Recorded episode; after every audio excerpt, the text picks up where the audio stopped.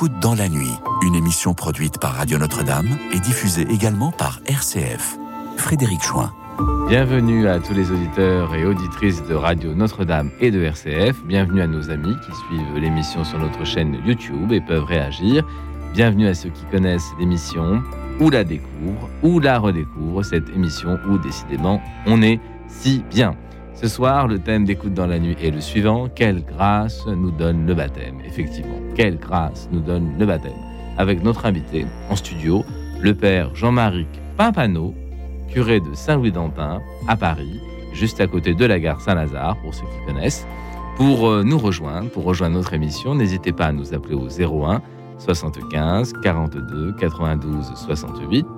01 75 42 92 68 et également par mail à l'adresse suivante auditeur au pluriel auditeurs radionotre-dame.com.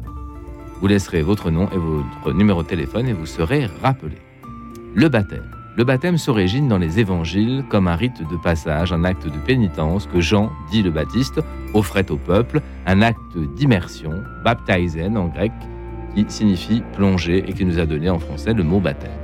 Mais quelle grâce recevons-nous euh, par le baptême aujourd'hui? Sommes-nous, comme dans l'évangile de Jean, des témoins qui peuvent voir et dire Jésus est fils de Dieu Sommes-nous poussés au désert pour y affronter le diable par toutes sortes de tentations, comme dans l'évangile de Marc tout en sachant que nous appartenons à une longue lignée de croyants qui nous ont précédés, comme l'évangile de Luc, et sommes-nous, euh, au-delà des tentations, euh, sommés d'accomplir ce qui est juste à la façon de l'évangile de Matthieu, lorsque Jean le Baptiste accepte de baptiser Jésus, lors même qu'il sent bien que c'est lui qui devrait être baptisé.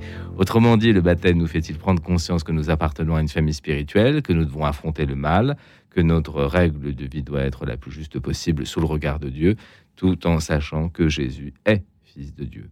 Voilà quelques questions, Père Jean-Marc, que nous allons évoquer ensemble. D'abord, bonsoir. Oui, bonsoir Frédéric. Bonne année. Merci, oui, à vous aussi. Et dans l'ensemble de ces questions extrêmement vastes, j'aimerais d'abord, pour commencer en préambule, que vous nous parliez un peu de Saint-Louis d'Antin. Car c'est une église qui n'est pas commune. Expliquez-nous un peu ce qui se passe à Saint-Louis d'Antin. Oui, depuis le 1er septembre, je suis nommé curé de Saint-Louis d'Antin. Euh, c'est une, euh, une paroisse de, Paris qui a été choisie dès les années 1969 comme un lieu d'un sanctuaire, une paroisse sanctuaire de la miséricorde, du pardon. Et donc, euh, toute la journée, du lundi au dimanche, il y a au minimum deux, trois prêtres qui se relaient pour être disponibles auprès des, des personnes qui passent pour donner le sacrement de réconciliation. C'est très important. Donc, on peut venir et être entendu en confession, obtenir le sacrement de réconciliation quasiment toute la journée. Ah oui, oui, toute la, toute Alors, de quelle heure à quelle heure? On rappelle un peu les horaires pour les auditeurs. Moi, c'est 9h euh, jusqu'à 20h et jusqu'à 22h le dimanche. Donc, vraiment un, lieu, une fontaine, un lieu fontaine de miséricorde. Avec ensuite, euh, pendant tout ce temps-là, des, des, messes, sept messes par jour. Sept messes par jour. Et le dimanche soir, jusqu'à une messe euh, à 21h, qui, qui, qui permet donc à, à tout le monde, de la région parisienne, de Paris aussi, pas simplement, euh, pas simplement le, le quartier Saint-Louis mais c'est ça, oui. Saint-Lazare, qui est énorme. C'est un lieu très accessible avec le RER, e avec les, métros, les bus, la gare Saint-Lazare. Le train, bien sûr. Donc de fait, il y, a une beaucoup multitude de, de, personnes. Ouais. Est-ce qu'on peut la Fnac, pas très loin à côté, euh, euh, et puis aussi euh, derrière l'église, un lieu théâtral. alors est-ce que vous pouvez nous en dire deux mots, un lieu de spectacle en tout cas Alors c'est ça. Comme comme curé de la paroisse, je suis aussi le, président de, de, ce qu'on appelle l'espace Bernanos depuis 1995. C'est un lieu inspiré par le canal du Stiger un peu sur le même, le même intuition que le, que le Collège des Bernardins aujourd'hui. Euh, un lieu donc de rayonnement de, de la culture, de la, de, la foi chrétienne, un lieu avec un super euh, auditorium euh, qui permet donc toutes sortes de représentations, d'événements musicaux ou, ou théâtraux. Ben ça, c'est ou, ou, poétique. combien de places dans cette noble salle C'est une bonne question. 150, 150 places. 150 places. Donc, renseignez-vous. Il y a peut-être un site à donner aux auditeurs, peut-être un site où on peut consulter les, spectacles en cours, peut-être, ou les, les voilà, oui, l'espace euh, Bernanos. Hein. Oui, d'accord. Ah ben alors vous trouverez ça, chers auditeurs, euh, sur Internet. Vous tapez Espace Bernados et vous aurez accès à toute la programmation de l'espace. D'ailleurs, en ce sens, et ce n'est pas au théâtre Bernanos, mais euh, c'est euh, au théâtre de Belleville. Nous avons un spectacle. Alors, c'est vous qui avez la note, je crois, parce qu'elle doit figurer sur le document, mais à l'arrière du document. J'ai dû la noter avant de commencer et je la retrouve. Nous avons donc au théâtre de Belleville, dans 5 heures, Conversation d'un condamné, interprété par Fitzgerald Berton du 7 au 30 janvier au théâtre de Belleville. C'est un spectacle chrétien, l'histoire de Jacques Fesch, que vous connaissez certainement, d'une personne qui s'est convertie après avoir fait une grosse bêtise dans la vie, puisqu'elle avait tué un policier. Cette personne est morte en ayant rencontré Jésus, donc je crois que c'est une belle occasion de replonger dans cet itinéraire de conversion dans cinq heures, conversation d'un condamné, et il faut rappeler que Jacques Fesch a été effectivement condamné à mort. Hein. donc c'est une histoire poignante. Si nous revenons à notre thème, Père Jean-Marc, est-ce que le baptême nous donne la grâce, un peu comme la confession d'ailleurs, d'être nettoyé, lavé de nos péchés? Est-ce que c'est le but du baptême? Peut-être moins pour les enfants qui n'ont pas commis, ma foi, beaucoup de péchés. Alors, dites-nous. Oui, c'est ah, pour moi, c'est la question pour moi. Père Jean-Marc. Oui. oui, mais certainement. Alors, dites-nous si le baptême est un sacrement de la grâce. Une grâce de renouvellement, une grâce de, de renaissance spirituelle. Euh, je, nais corporellement euh, de mes parents et je renais spirituellement par le, baptême. Moi, j'aime bien l'image simplement de la plongée, euh, être baptisé, cette plongée en, en, Dieu, pas simplement permettre de croire en Dieu, mais d'être plongé, d'être uni à, lui, tout simplement, par cette, eau du baptême, qui est, le signe de la grâce, hein, de l'Esprit Saint qui descend vraiment dans la personne. D'ailleurs, on descendait jadis dans une piscine pour être baptisé. Voilà, le, geste, c'est vrai, exprimait mieux euh, la réalité. Mais moi, j'ai continué. Euh, pas souvent, je baptise quand l'enfant bah, n'est pas trop gros et quand le lieu le permet. J'aime bien baptiser par immersion les, enfants. D'accord. Immersion totale, donc on plonge euh, l'individu dans l'eau, l'individu, la personne, complètement dans l'eau. Et puis, d'une certaine façon, elle mime euh, les eaux de la mort ou le liquide amniotique, je ne sais pas comment on pourrait dire en psychanalyse, et puis elle ressort et elle vit d'une nouvelle vie. Un peu Exactement, oui. oui cette, cette, symbolique de la, de la renaissance, du passage de la mort à la vie, de la Pâque, hein, est bien sûr très, très présente. Euh, est-ce que on peut dire que le baptême euh, est un sacrement qui nous permet de nous laver de notre péché originel? Oui, ben, tout à fait. On est, on est recréé. Euh, donc on va, on subit toujours les conséquences du péché originel. Hein. et euh, la première conséquence la plus, euh, la plus terrible, c'est la, mort. Hein. mais nous sommes vraiment recréés spirituellement. ça, ça me paraît extraordinaire. Hein. Et même le petit enfant qui n'a pas qui n'a pas commis de péché, personnel, bien entendu, qui est innocent, mais a besoin de cette, de cette recréation en Christ. Alors, est-ce qu'on peut dire, je vais me faire un peu l'avocat du diable sur Radio Notre-Dame, c'est difficile, mais enfin, est-ce qu'on peut dire quand même que c'est curieux de voir des adultes, par exemple, qui vont demander le baptême, souvent un Pâques, qui vont le recevoir, qui vont avoir cette grâce de la nouvelle vie, de la nouveauté, et puis de voir ensuite que, eh bien, ils sont quand même encore pris dans euh, les affaires du péché, qui sont encore liés au mal qu'ils ont pu commettre ou recevoir.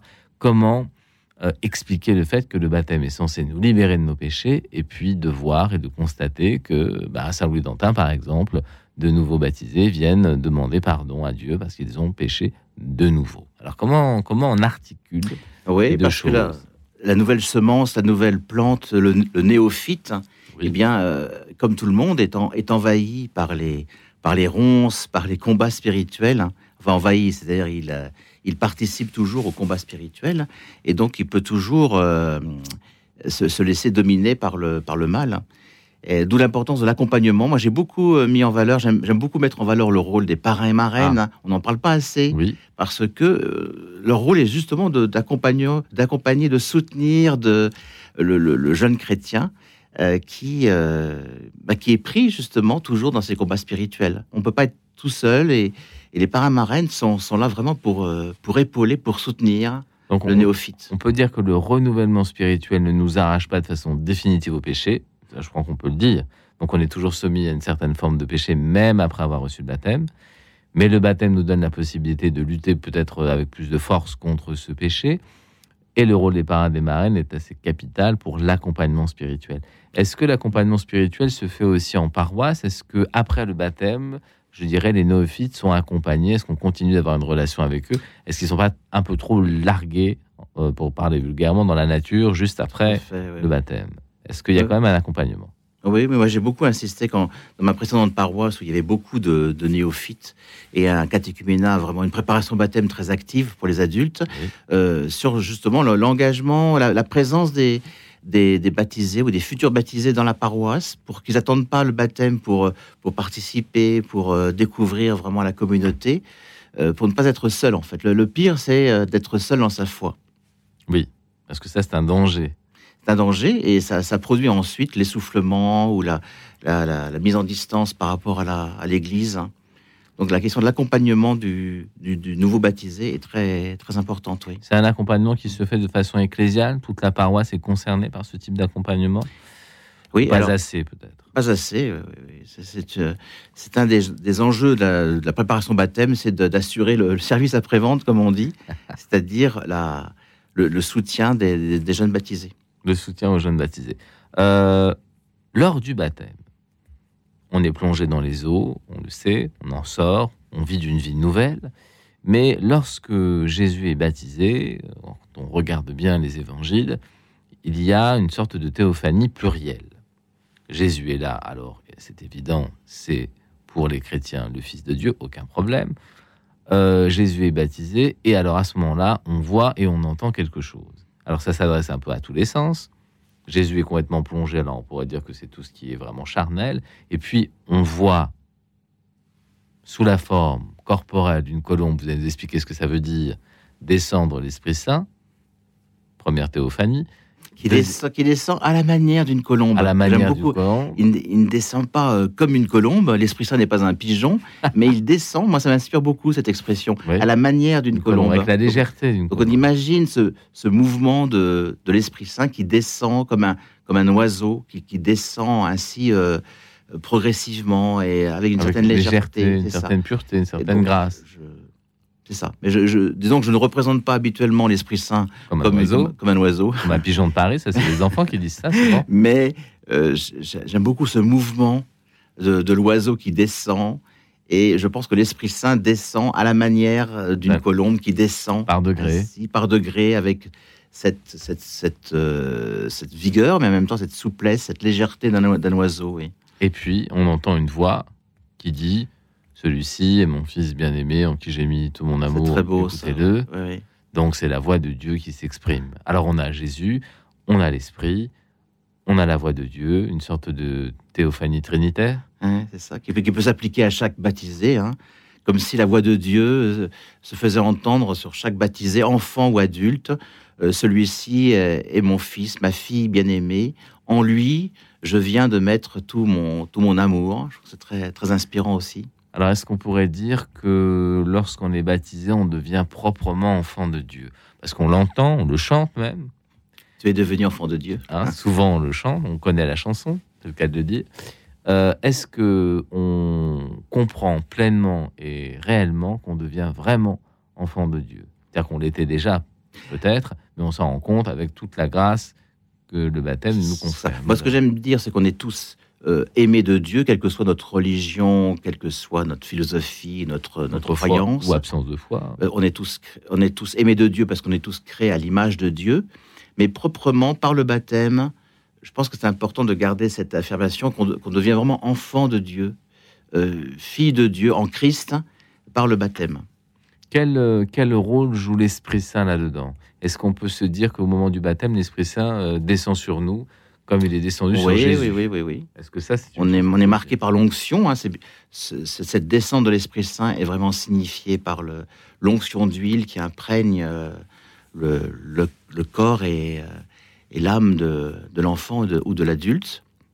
Et donc, il y a vraiment un, don de l'Esprit Saint bien, bien concret, bien corporel.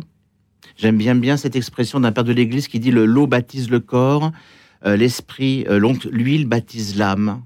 Donc cette imprégnation par Dieu, on n'est pas simplement béni, on est vraiment imprégné par la présence de Dieu. Et ça rentre dans le, cœur et le corps jusqu'à l'âme du fidèle. Euh, est-ce que dans votre paroisse à Sergi, puisque vous en venez, euh, vous avez eu l'occasion de baptiser à la fois des enfants, à la fois des enfants, disons, assez jeunes, 8 ou 9 ans, des adolescents et des adultes. Et si c'est le cas, est-ce que vous avez vu des choses un peu différentes selon les âges entre les enfants d'école primaire, disons, les adolescents, et puis euh, des adultes ou des recommençants, des gens un peu plus âgés qui viennent et qui demandent le baptême? Est-ce qu'il est y a des spécificités? Ah oui, c'est une bonne question. il y a une grande diversité hein, dans, tous les, dans tous les cas. Euh, ce qui me frappe beaucoup dans la préparation euh, des, des, adultes, c'est que de plus en plus, ces dernières années, les, des adultes sont touchés par une grâce euh, particulière, une expérience spirituelle qu'ils font même quelquefois indépendamment de l'Église, indépendamment de, des médiations habituelles. Donc, des, comme si Dieu intervenait davantage, compte tenu de la, situation de l'Église, qui est pas forcément facile en, ce moment, ou des, de, eh bien, des, des grâces particulières euh, que, expérimentées, alors principalement par les adultes. Là, je pense ah à des exemples précis et donc des personnes qui rejoignent, qui vont frapper à la porte de l'Église euh, et qui découvrent vraiment tout euh, sans être du tout euh, d'origine chrétienne. on en reparlera peut-être après avoir entendu le, premier titre musical qui parle de l'enfance. Est-ce que des enfants aussi reçoivent des grâces, disons, qui correspondent à leur âge, à leurs interrogations? Est-ce que J'imagine que les parents sont mmh. très partie prenante, mais est-ce que euh, certains enfants voient des choses un peu, voilà, est-ce que vous avez observé des changements, des compréhensions profondes? Ça, je saurais moins dire, mais dans le, cas? des enfants, c'est bien sûr les familles qui ont un rôle très très important pour les, présenter à Dieu, pour les les porter euh, vers Dieu. Il y a des très beaux exemples d'adolescents aussi. Euh, qui, qui, sidèrent même par, leur, par, leur, par la profondeur de leur cheminement, qui, qui étonnent qui évangélisent leur, euh, leur propre famille. Oui. c'est pas les parents qui évangélisent les enfants, dans ces cas-là, c'est, l'inverse. C'est l'inverse. Alors, on, en reparlera. Euh, comme euh, première écoute, nous allons passer du côté de Yves Duteil. Yves Duteil qui a réenregistré un de ses standards, pour ne pas dire son plus gros titre, son plus gros tube, comme on dit en musique, Prendre un enfant par la main, que vous connaissez tous dans un enregistrement, une version de 1997. Yves Duteil. Écoute dans la nuit, une émission produite par Radio Notre-Dame et diffusée également par RCF.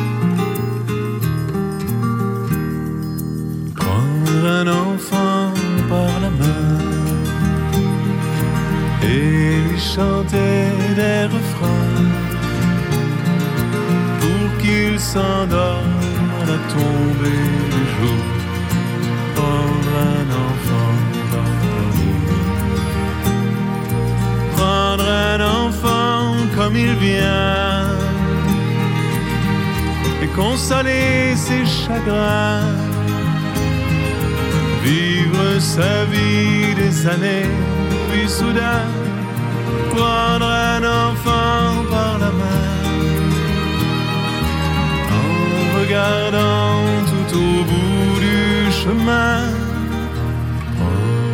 un enfant pour le sien.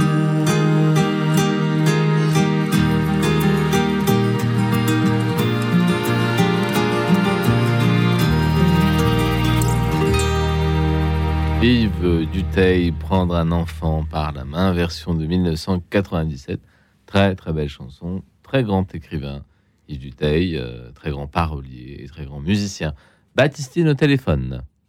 Bonsoir, très belle chanson, c'est vrai. Oui, je trouve aussi. Baptistine, Ouais. vous nous appelez de Corse.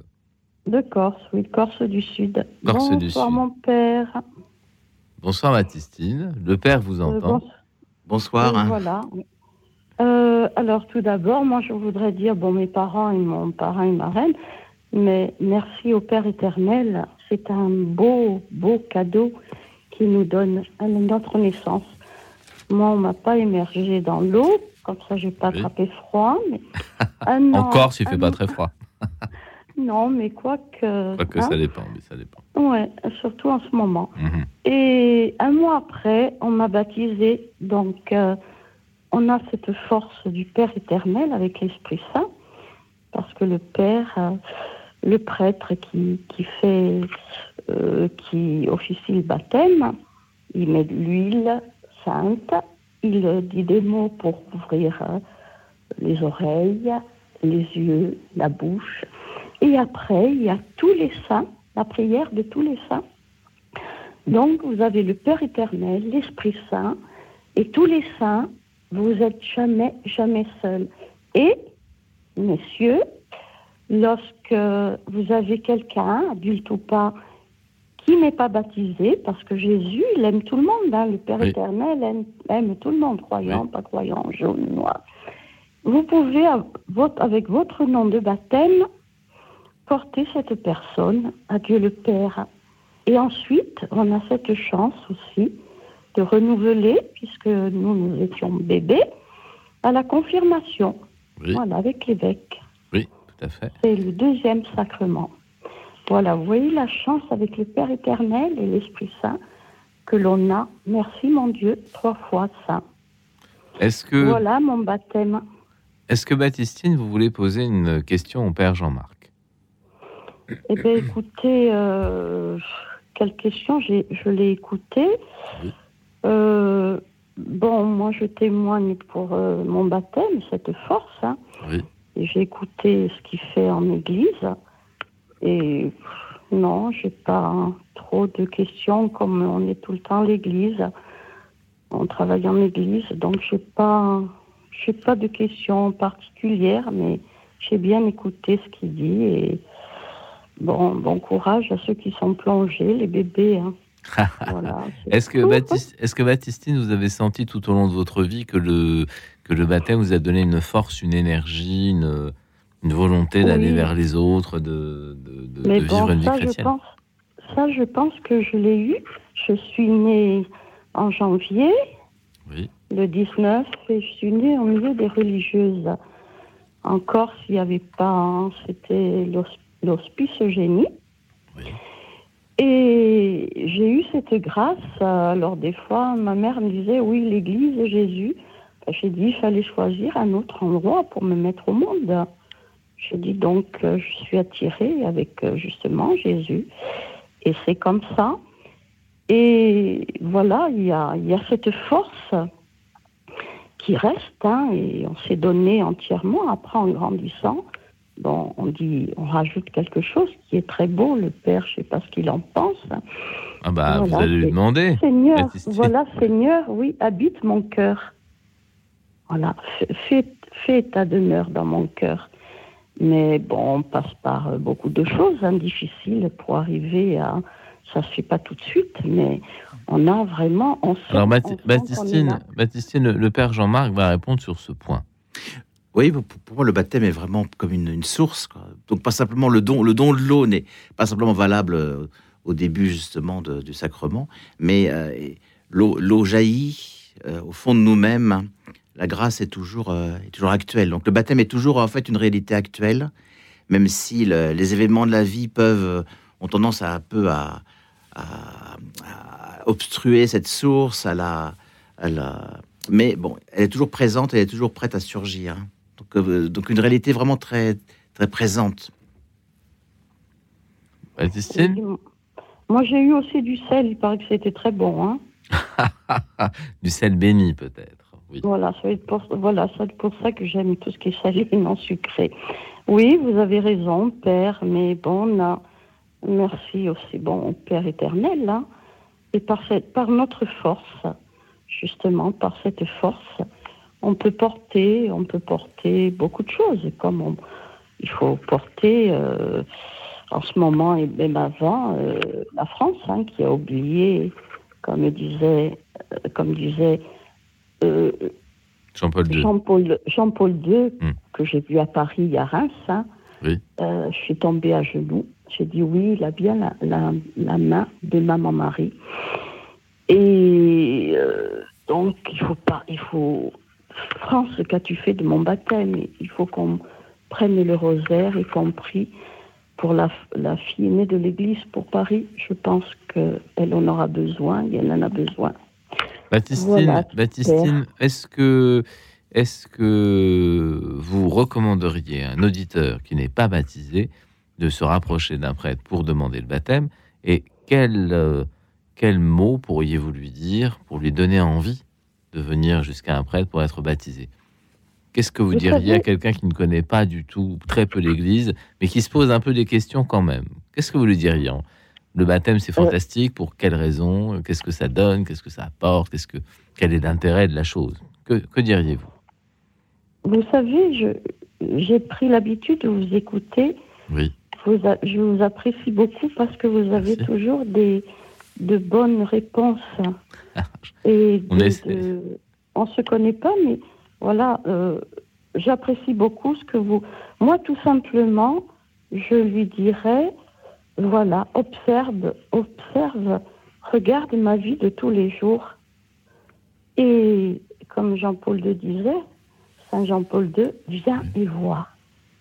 C'est ce qu'on que ce qu'on témoigne de tous les jours de notre vie, même sans parler que moi je reçois beaucoup de gens l'été, hein, j'aime bien le monde, hein, Oui. j'explique. hein. et euh, voilà, euh, regarde comment je me comporte. J'avance facilement vers les autres. hein. J'ai du mal des fois à m'exprimer parce que je suis dyslexique, mais c'est, je fais avec. Maintenant, j'ai plus peur. Mais voilà, c'est le comportement que vous avez qui va faire venir. euh, tu es toujours euh, bien, tu rigoles, tu aimes, tu aides les gens. Euh, Qu'est-ce que tu fais? Ben, Je rencontre le dimanche mon Jésus d'amour par la, la communion et par l'adoration le jeudi au Saint-Sacrement. Et là, je fais silence et je dis Parle-moi. Je suis là, regarde mon Jésus, parle-moi, je t'écoute. Je fais silence. Voilà. comme je fais silence lorsque vous parlez, hein, vous avez toujours des mots comme le monsieur qui habitait dans la rue, je vous ai écouté, c'est bien ce que vous dites. Voilà, Mm. c'est c'est ça. C'est pas donné à tout le monde. Il faut le chercher et Dieu vous donne beaucoup.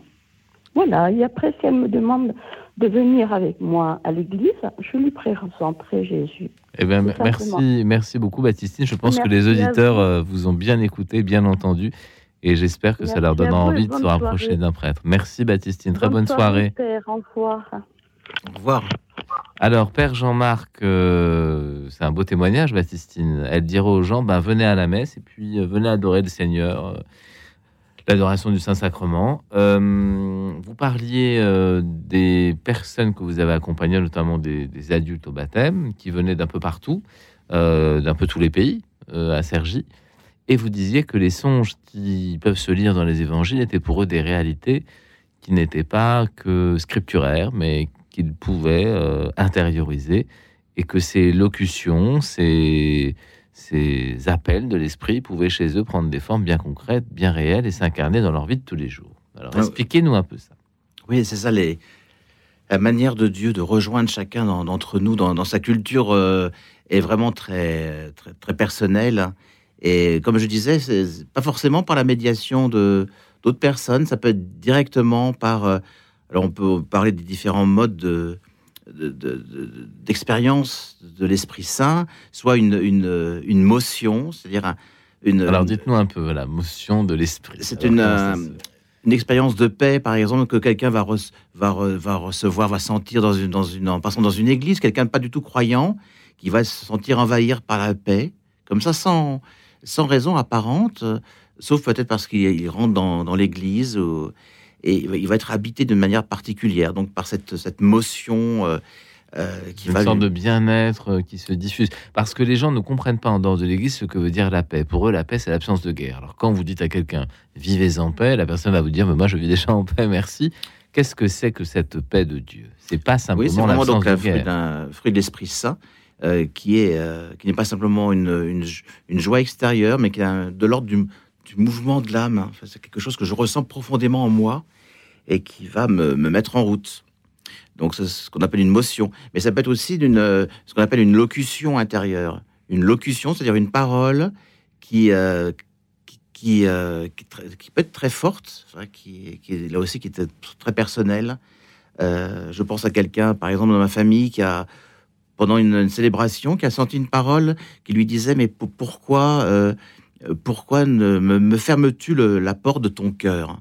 Et cette parole euh, était tellement forte que la personne s'est retournée en- pour, pour vérifier qu'autour d'elle, personne n'a. c'est que c'est- C'est c'est- quelque chose qui venait plutôt de l'extérieur que de l'intérieur. et, et en fait, donc, c'était vraiment une, une, donc, une parole intérieure qu'elle avait reçue, mais tellement forte qu'elle euh, qu'elle a vraiment donc euh, Chercher à qui lui parlait. c'est ça, et qui a changé entièrement le cours de sa vie.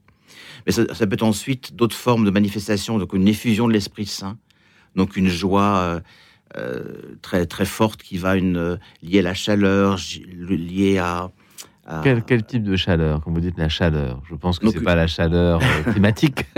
L'effusion de l'Esprit Saint, c'est une chaleur qui est, jouée- qui est, euh, qui est liée à, la, à une sorte d'unité intérieure. Moi, je dirais ça comme ça. J'ai eu la chance de pouvoir en, euh, la vivre euh, deux, trois fois dans, ma- dans ma vie.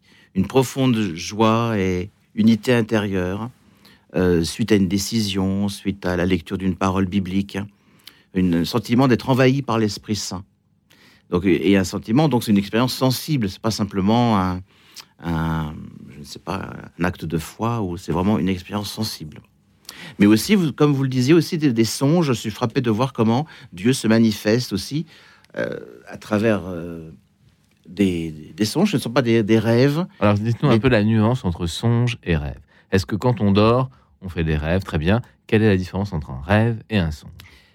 Euh, Est-ce qu'on peut Est-ce que c'est si net que ça d'ailleurs? Que non, oui, c'est pas, forcément si net. hein. mais- Mais enfin, le songe euh, apparaît vraiment à la personne qui le, qui le vit comme une expérience spirituelle, une visitation de Dieu, mais dans son sommeil. Et, ou dans réveil, enfin, dans un état un peu intermédiaire de, de- de sommeil ou de, de conscience.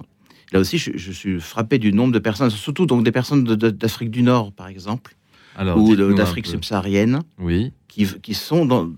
C'est très lié à la culture de chacun, qui vont être très sensibles à ces, à ces révélations au cours du, du sommeil.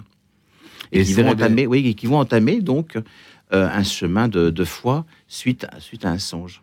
Alors, ce songe, ça peut être Dieu qui vient leur parler, qui leur dit euh, Approche-toi de moi, euh, viens me visiter, viens dans mon église, euh, rapproche-toi de telle personne, demande le baptême, que sais-je. Oui, une, image aussi. c'est une parole, mais aussi un- une image. Donc, soit, de Jésus, soit de, Marie. Elle, prend différentes formes. Ou bien quelqu'un des, anciens, des, aïeux qui, vont apporter une parole de paix, une parole biblique, une parole de l'évangile, une parole de foi, mais dans, le sommeil. Et là aussi, ça va euh, pouvoir déclencher tout un cheminement vers le baptême. Alors, Père Jean-Marc, vous disiez que c'est très lié à la culture. Ça veut dire que, euh, par exemple, les prêtres européens ne font pas de songes, que l'esprit ne leur parle pas, et que euh, les petits Européens parmi nous en France, par exemple, n'ont pas la chance culturellement d'avoir accès à cette effusion de l'esprit, à ces locutions, à ces monitions. Qu'est-ce qu'on peut dire de ça? Ça, veut dire que chaque, chaque culture a sa sensibilité, ça, et donc Dieu s'exprime euh, de manière particulière à travers chaque, chaque, scult- chaque culture. Et Vous, voilà, moi, pensez par respecte exemple, beaucoup, euh, vous pensez par exemple qu'un un bon prêtre euh, parisien ne peut pas recevoir un message de Jésus, ne peut pas le voir en rêve, ne peut pas sentir une chaleur au cœur, quelque chose de sensible? Ah, si, alors, donc, l'effusion de l'Esprit Saint, elle se manifeste de différentes manières, mais le songe en particulier, je pense que c'est oui, c'est plus difficile dans notre culture euh, très rationnelle, aurait, ouais, on aurait tendance à, pas le, à le intellectuelle. rejeter, on aurait tendance à le. Bah, à ne pas simplement pas le pas le- le- l'expérimenter. Et ouais, il m'est arrivé plusieurs fois lorsque quelqu'un m'a fait m'a fait m'a par- m'a parlé d'une telle expérience, de lui euh, donc toujours de l'écouter avec beaucoup Mhm. d'intérêt et de respect, mais de le, lui proposer d'en d'en parler à, à d'autres prêtres de sa propre culture Ah. pour être mieux compris, pour que cette personne l'aide à, à comprendre la signification du songe. Et ça, c'était une chose qui l'a aidé, qui a été valable? Alors, je, je pense, oui, tout à fait, et qu'il a euh, tout à fait, oui, et qui lui a permis de comprendre, d'interpréter, c'est-à-dire de, de comprendre la parole du, du Seigneur à travers cette expérience spirituelle. Ça veut dire qu'entre prêtres, on a différentes sensibilités en fonction des pays Oui. Ah oui, on est issu. Ah oui, oui. Pourtant, on apprend la même chose au séminaire, à peu près, non? Voilà, mais je suis très sensible. euh, C'est peut-être dû à mes, mes expériences pastorales. Oui, oui, oui. Soit à Ménilmontant, à- Oui. soit à Cergy. Je suis très- très sensible, c'est vrai, à cette diversité culturelle. Alors, ils venaient d'où ces gens-là? De, de quel pays, de quel coin du monde ils, ils Bah, du monde entier, hein, ça peut Ah, être du les monde entier. Tamouls, ça peut être les. Vietnamiens, ça peut être la, la communauté africaine aussi qui est très, très présente à Alors, Cergy. alors, est-ce qu'il y a des accents communs, par exemple, entre la communauté tamoule, qui vit très très loin, en Inde, et puis euh, quelqu'un, je sais pas, qui nous vient du Mali, du Sénégal, de la Côte d'Ivoire du... Est-ce qu'il y a Oui, des liens? Oui, oui, certainement. Oui, oui. Alors, j'ai pas fait d'études là-dessus, hein, ne mais euh, Vous avez pu le constater, par exemple? le lien profond, c'est le lien de la, la foi, hein, au, au- au- final, et l'attachement à la personne de Jésus. Euh, mais les parcours sont très, sont très différents, c'est vrai. Il y a un rapport au sacré qui est pas tout à fait le même. En Inde, c'est encore très très fort. Euh, est-ce que le, la- est-ce qu'il y a une insensibilité aux choses euh, du sacré, euh, par exemple en France, à Paris? Est-ce que les gens sont beaucoup moins Je trouve qu'on est souvent trop, Sensible. trop intellectuel.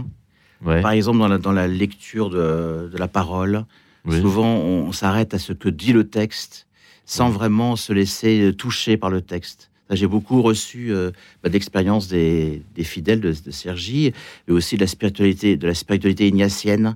Pas simplement comprendre le texte, mais se laisser se toucher.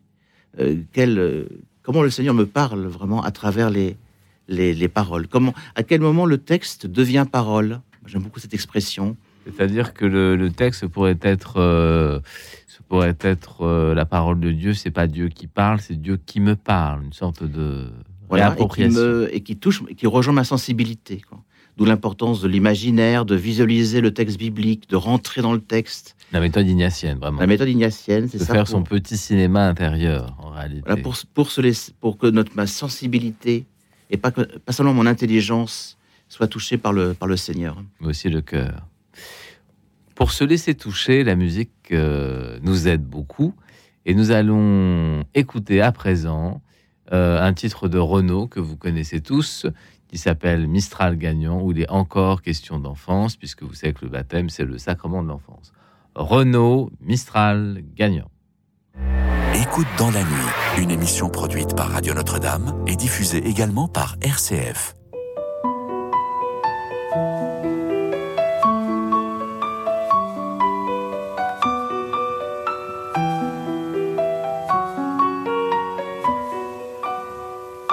M'asseoir sur un banc, cinq minutes avec toi, et regarder les gens tant qu'il y en a. Te parler du bon temps qui est mort ou qui reviendra, en serrant dans ma main tes petits doigts.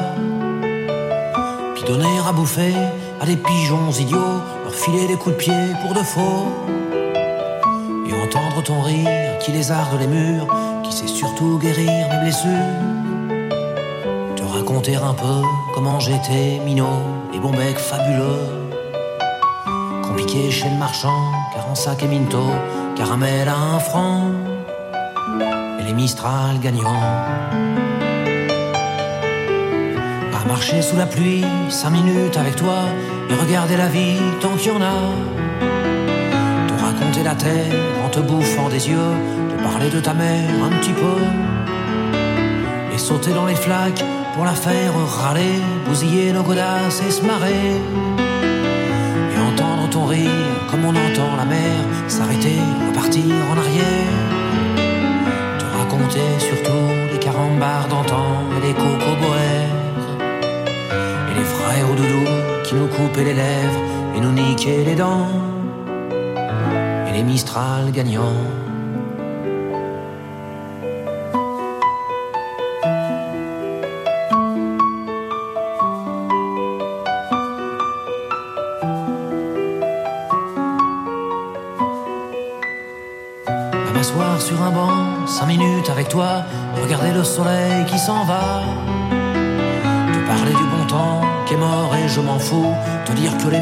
C'est pas nous. Que si moi je suis barge, ce n'est que de tes yeux, car ils ont l'avantage d'être deux. Et entendre ton rire s'envoler aussi haut que s'envolent les cris des oiseaux. Te raconter enfin qu'il faut aimer la vie et l'aimer même si. Le temps est assassin et emporte avec lui les rires des enfants et les Mistral gagnants et Mistral gagnants.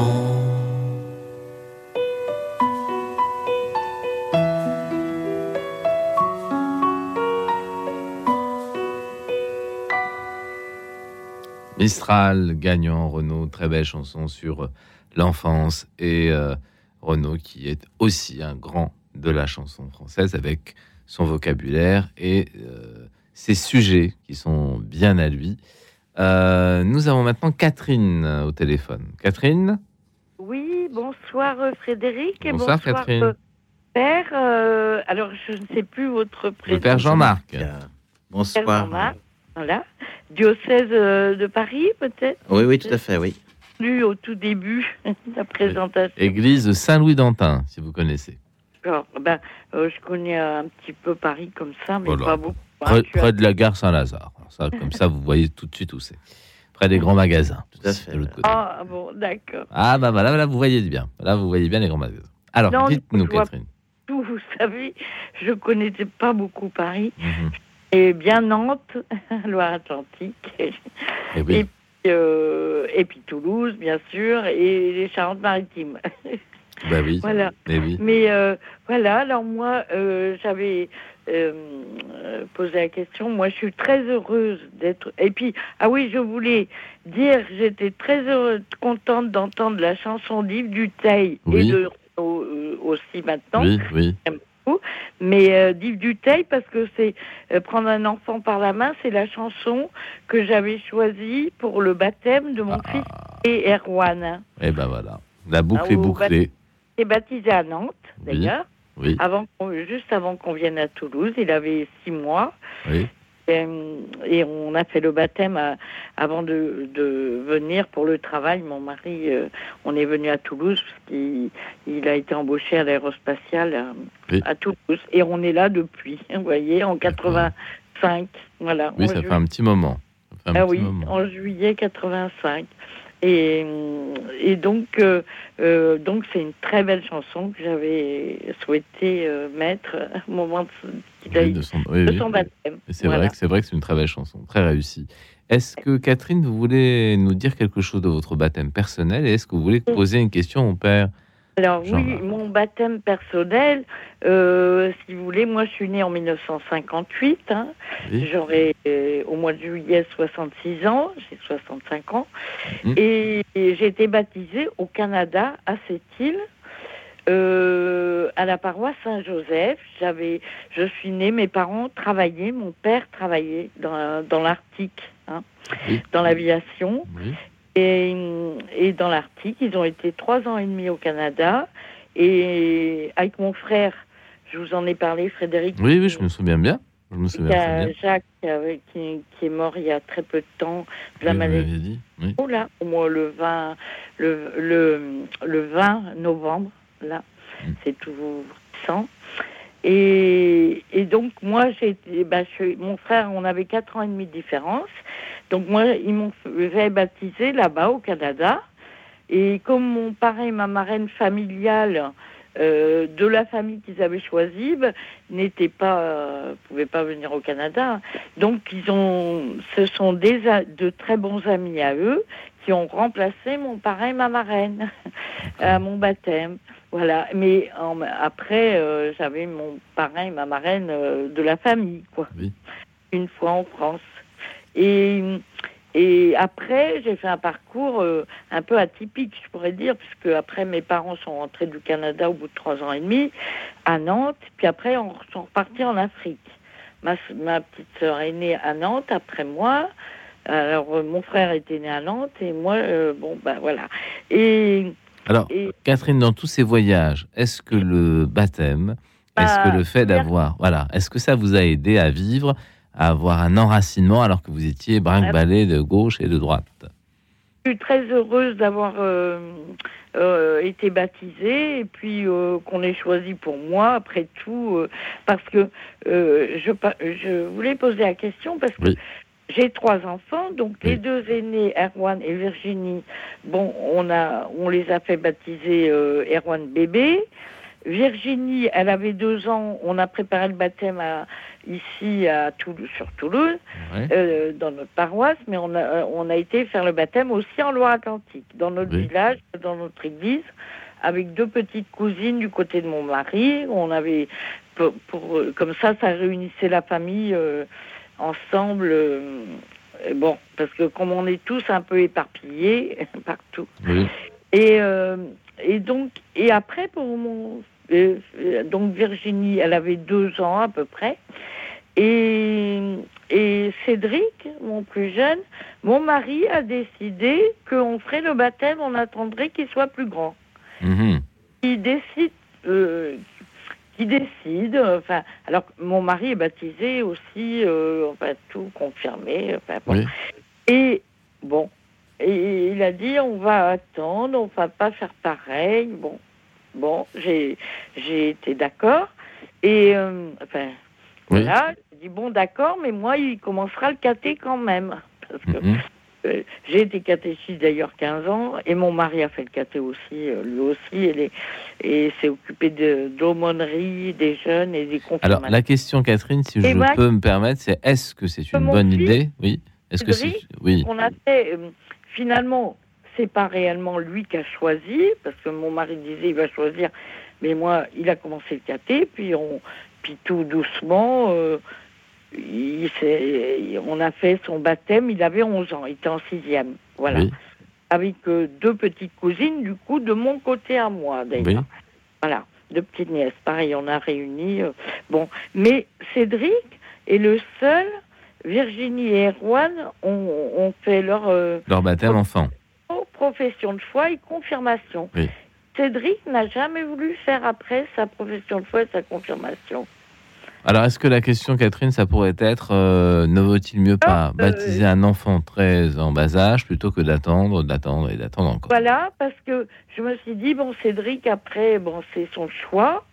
Euh, il a grandi. on- il a dit non, non, je veux pas aller à la profession de foi, faire continuer euh, euh, Bon, ça, c'est le choix de l'enfant. Alors, on va laisser répondre le père Jean-Marc. Est-ce qu'il faut attendre quand on est parent que l'enfant soit conscient pour le baptiser ou est-ce qu'il faut le baptiser parce qu'on lui donne le meilleur et qu'on n'attend pas que l'enfant réclame de la nourriture pour le nourrir? Alors, dites-nous.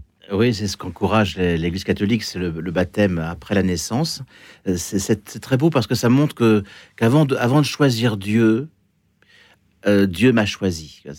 Le baptême après la naissance euh, est reçu donc sans, sans l'avis de l'enfant.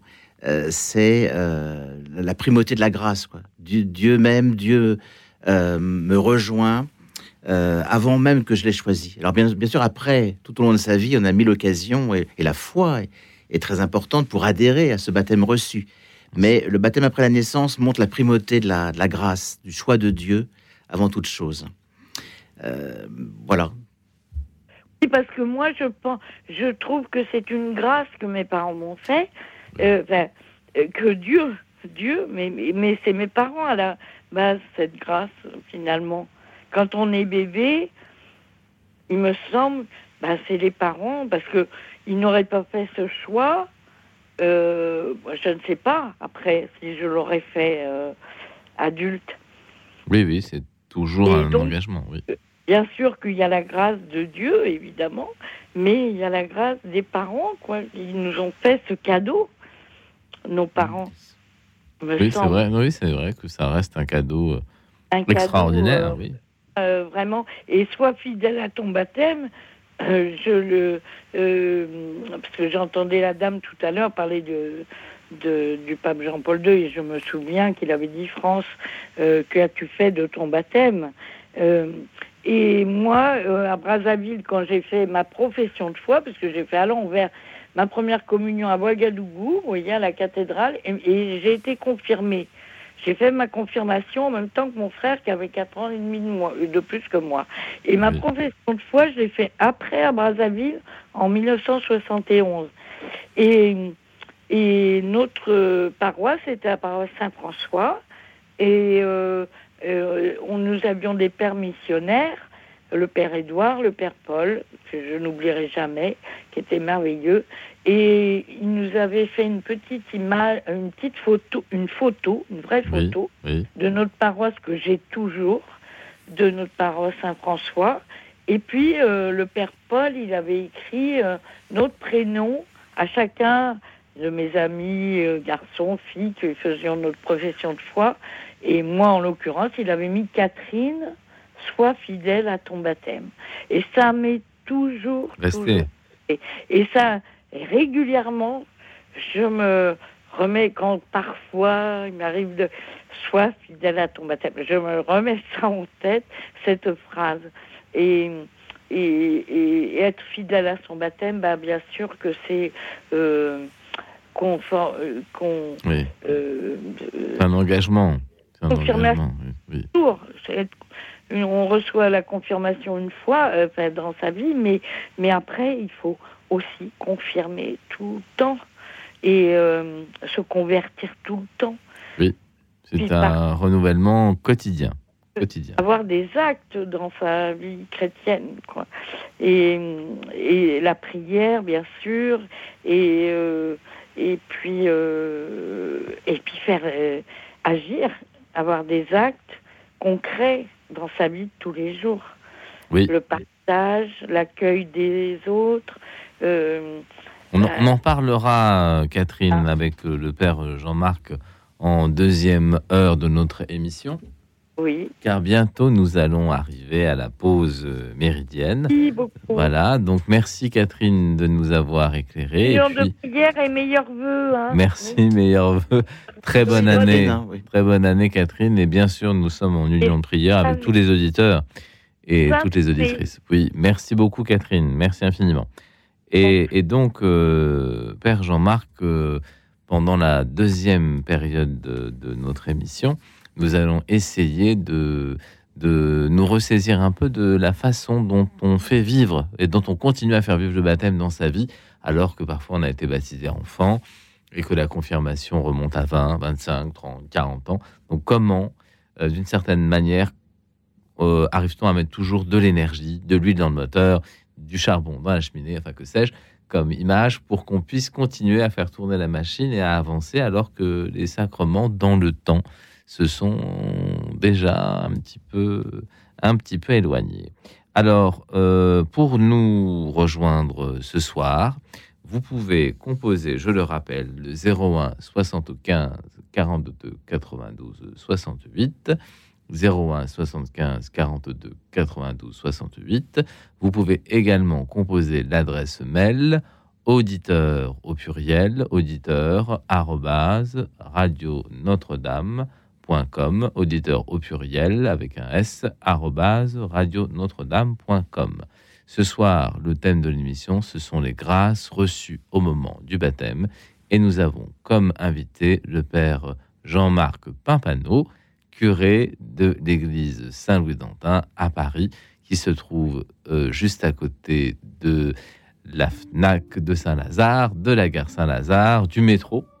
Voilà, des grands magasins. Des grands magasins. Donc c'est un quartier euh, qui gagne à être connu si vous ne le connaissez pas. Et si vous êtes voyageur, si vous venez euh, d'un train de banlieue un peu lointain, ou si vous descendez à la gare Saint-Lazare parce que vous venez par exemple de l'Est de la France, vous pouvez vous arrêter, sortir de la gare et arriver dans ce lieu euh, où vous pourrez être entendu, si vous le désirez bien sûr, en confession à peu près à tous les moments de la journée. Tout à fait. Oui. Ça, c'est quand même exceptionnel.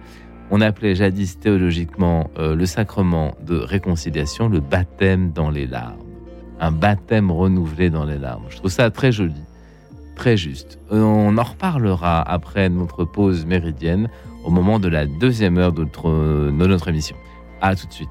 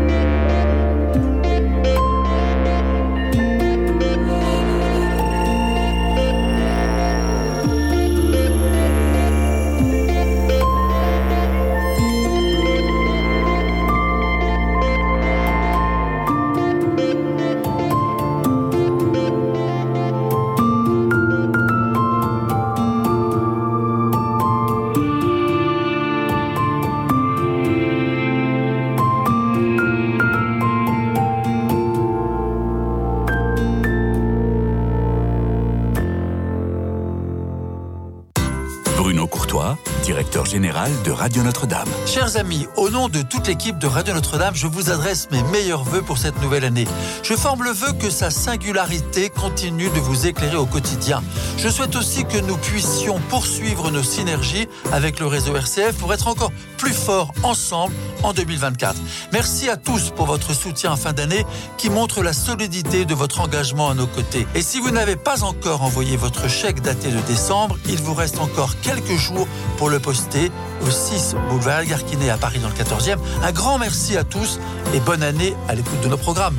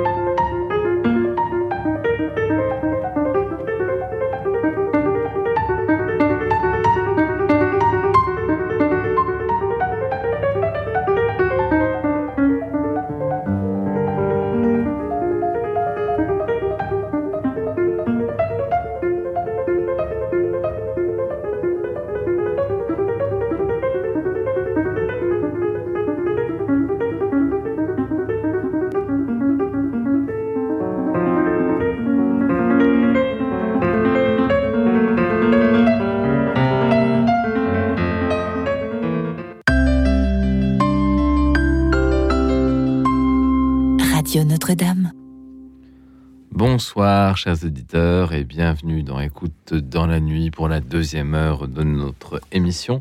Quelle grâce euh, recevons-nous Quelle grâce nous donne le baptême Avec ce soir euh, le père Jean-Marc Pimpano, curé euh, de l'église Saint-Louis d'Antin.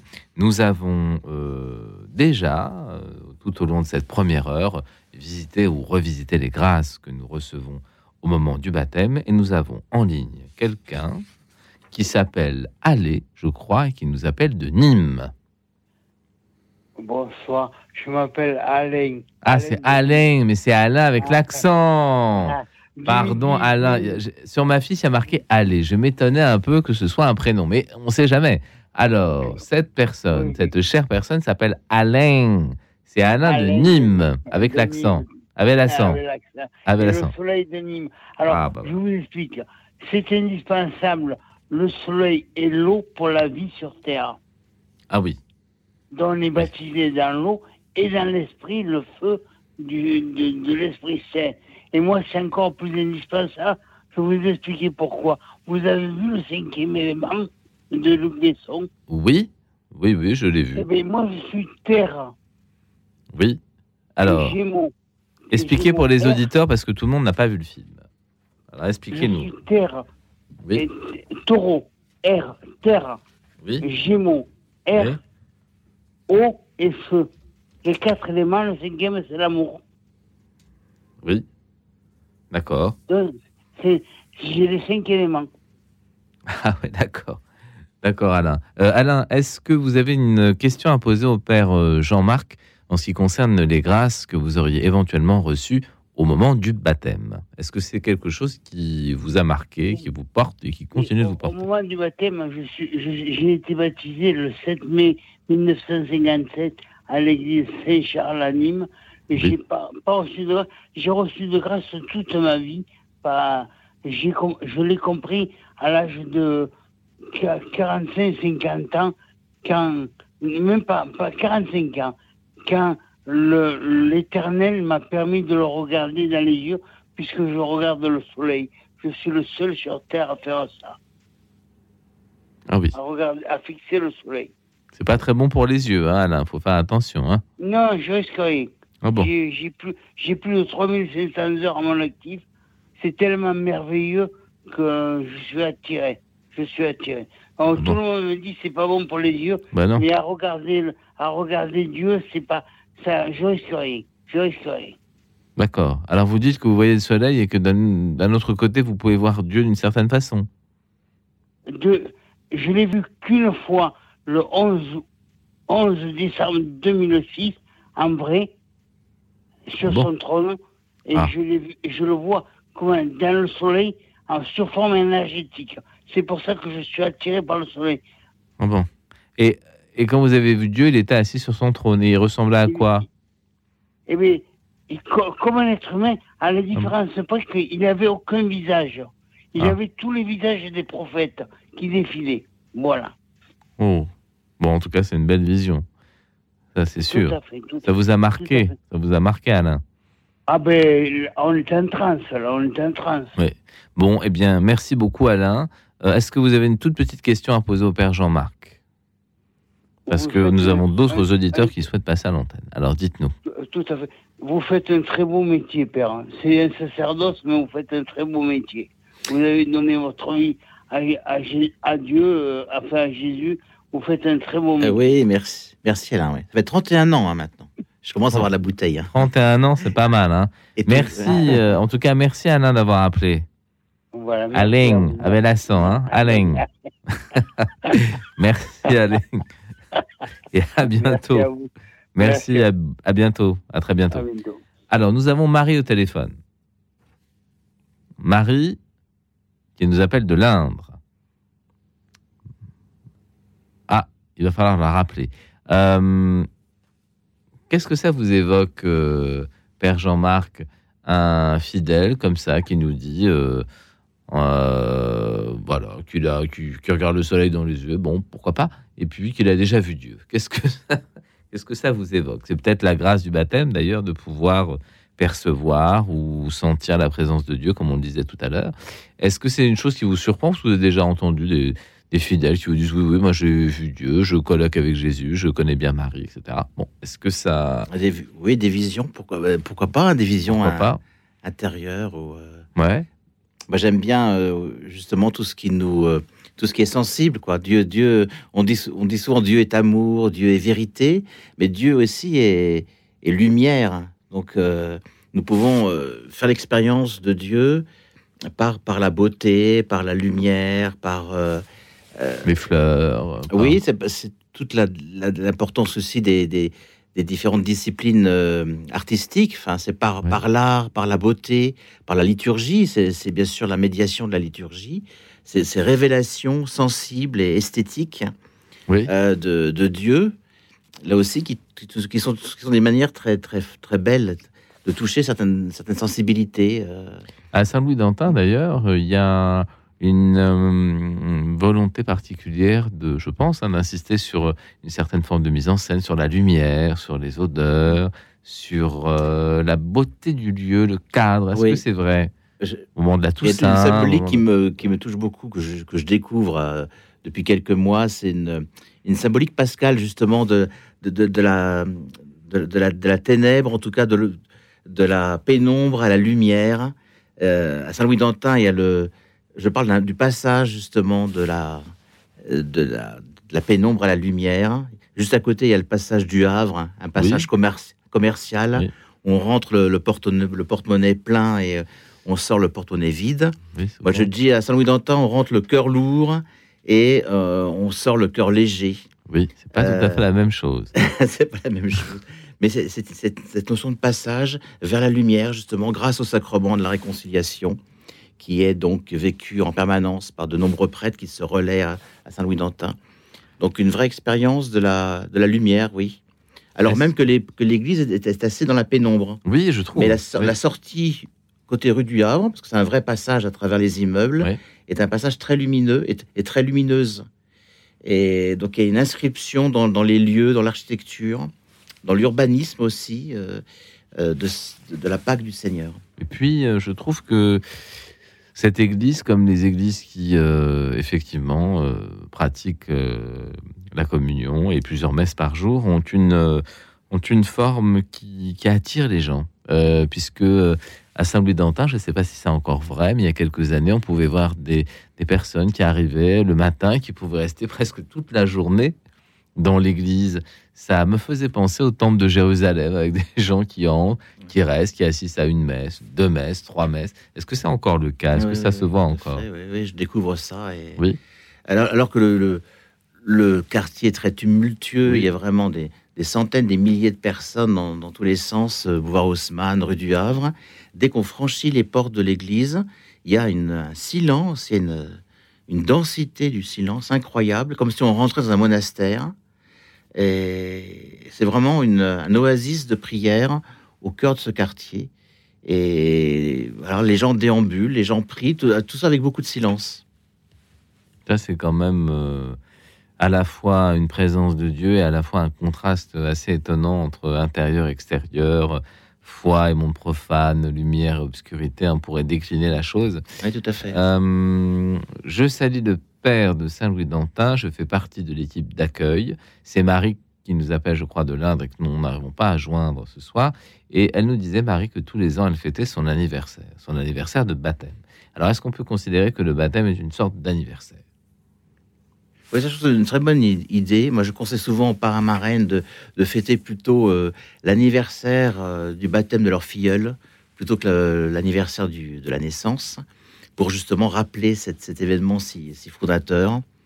Donc, euh, la fête d'anniversaire. Moi, je sais que c'est pour moi, c'est pas difficile. Je suis né un 15 novembre et j'ai été baptisé le 15 décembre. Donc, euh, c'est facile pour moi de me rappeler cette, cette date du baptême Oui. mais de, de fêter voilà l'anniversaire du, du baptême. Et je crois que le pape François rappelait récemment euh, et encourageait les fidèles à, À fêter, retrouver leur date de baptême et, et elle a fêté, elle a, elle a célébré. Est-ce que euh, on peut continuer par certains éléments à alimenter sa vie spirituelle après son baptême justement? Est-ce que, alors quand on est adulte, c'est peut-être plus, plus facile parce qu'on en a bien la- le souvenir et qu'on a été catéchisé, que l'enseignement qu'on a reçu peut nous porter. Mais est-ce que euh, c'est facile de continuer à alimenter la foi euh, quand on a été baptisé enfant, par exemple? Quelle nourriture L'Eucharistie, bien sûr, qui nous aide, nous soutient. Mais est-ce qu'il y a d'autres façons de faire pour euh, continuer à faire en sorte que sa foi ne, ne soit pas euh, l'être Oui, morte sûr, oui. Voilà. Est-ce que qu'est-ce qu'on Il y a peut plein, faire de- plein de choses, hein, mais je, je pense en particulier à l'écoute de la parole, Oui, mais à l'écoute en général. Ça, euh, quand j'écoute euh, les fidèles, justement, dans, dans les confessions, dans les entretiens que j'ai avec eux, quand je leur parle, quand ils me parlent de leur prière, ils parlent beaucoup. Euh, Ouais. On est beaucoup dans la prière vocale. On exprime beaucoup de choses à Dieu. Et c'est très bien, hein, enfin, surtout quand on exprime de la louange, quand on exprime de l'intercession, Oui. tout ça c'est très important. Mais, mais euh, cette prière euh, vocale a besoin d'être euh, équilibrée par une prière d'écoute. On n'est pas assez, je trouve, dans l'écoute. Moi j'aime beaucoup, simplement devant le Saint-Sacrement, simplement être présent euh, devant, euh, devant Jésus présent. Je cherche pas à dire euh, grand-chose, je me laisse imprégner.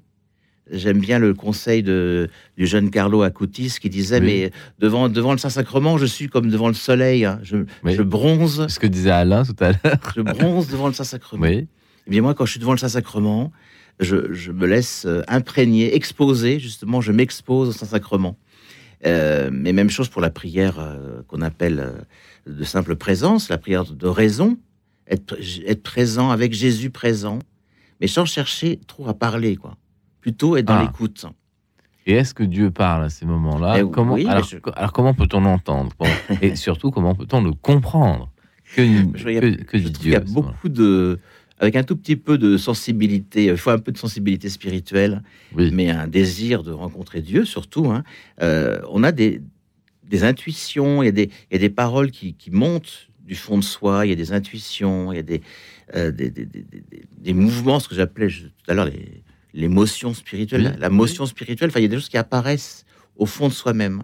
Et ça demande aussi d'être à l'écoute de ce que je ressens, justement, à l'écoute de Dieu, à l'écoute de ce que je ressens en moi-même. Euh, et, et donc, la- développer la prière d'écoute. Et ça, c'est vraiment un moyen de, de progresser, je trouve, beaucoup euh, dans Alors, est-ce qu'à Saint-Louis-d'Antin, euh, il y a des moments réservés à l'adoration du Saint-Sacrement? Oui, ben, on- toute, toute la journée, au premier étage, il y a un très bel espace, un, un oratoire, Oui, avec une très grande fresque contemporaine de- d'Olivier Debray, oui, le, le fils du fameux professeur euh, Debray, oui, qui est un artiste euh, contemporain qui est, qui est né en, qui est mort en 1999 encore. et qui a inauguré en 95 une très belle fresque sur le, sur le thème de- du buisson ardent, justement. Oui. Dieu, Dieu, je suis celui qui suis, Dieu présent. Et dans cet oratoire, donc, dans, Qui est accessible toute la journée. oui, tout à fait. Il y a donc le Saint-Sacrement qui est exposé devant cette, euh, cette, euh, cette belle fresque. Et c'est un lieu impressionnant aussi, où les, les gens, je sais pas, en permanence, il y a une dizaine, une vingtaine de personnes qui se, qui se relaient euh, toute la journée, euh, donc jusqu'à 19h, 20h, tous les soirs. Alors ça, c'est quand même une expérience euh, forte. Est-ce que dans votre ministère de prêtre, Père Jean-Marc, il vous reste encore quelques temps pour la prière? Parce que les prêtres sont surbookés, comme on dit maintenant. Est-ce qu'il vous reste un peu de temps pour prier? Est-ce que vous y arrivez? Est-ce que vos confrères y arrivent? Oui, oui, oui. Bah, c'est une bonne question, parce qu'on peut aussi être facilement très affairé, même pour Dieu, pour l'Église. Bien sûr. Mais euh, donc, bien sûr que le prêtre euh, euh, lui-même, euh, bah, d'abord, vive ses, ses offices, les offices de la liturgie des heures, Oui. mais prenne le temps euh, de la prière personnelle. Euh, alors ça, sais pas, c'est pas difficile à Saint-Louis-d'Antin, mais il faut, vraiment le, le vouloir parce que on est, on est pris dans le rythme, comme, comme tout le monde, on est pris dans le rythme de- de- des activités, des nombreuses activités à faire. Mais la prière, pour vous, c'est plutôt se taire que de parler. Et- Exactement, voilà. Et bien sûr, donc, euh, l'écoute de la parole, hein, Oui. Euh, là aussi, non pas simplement pour chercher à comprendre, euh, mais pour, pour écouter en fait ce que le, le- le texte produit en moi. Et donc, ne pas être dans une attitude d'émissivité, enfin de, de- en permanence de recherche, mais plutôt d'accueil, d'écoute de la parole. Et ça, moi, j'ai plein de grâces. euh, euh, été vraiment euh, habituel pour moi d'être touché par une parole euh, qui va m'inspirer, que je vais garder, donc que je vais reprendre, non pas multiplier les textes bibliques. Moi, c'est un conseil que je donne souvent. Là aussi, j'aime bien citer saint Ignace de Loyola Oui. qui dit mais ce n'est pas dans, dans savoir beaucoup qui rassasie et satisfait l'âme, mais c'est de goûter les choses intérieurement. Goût- goûter la parole intérieurement.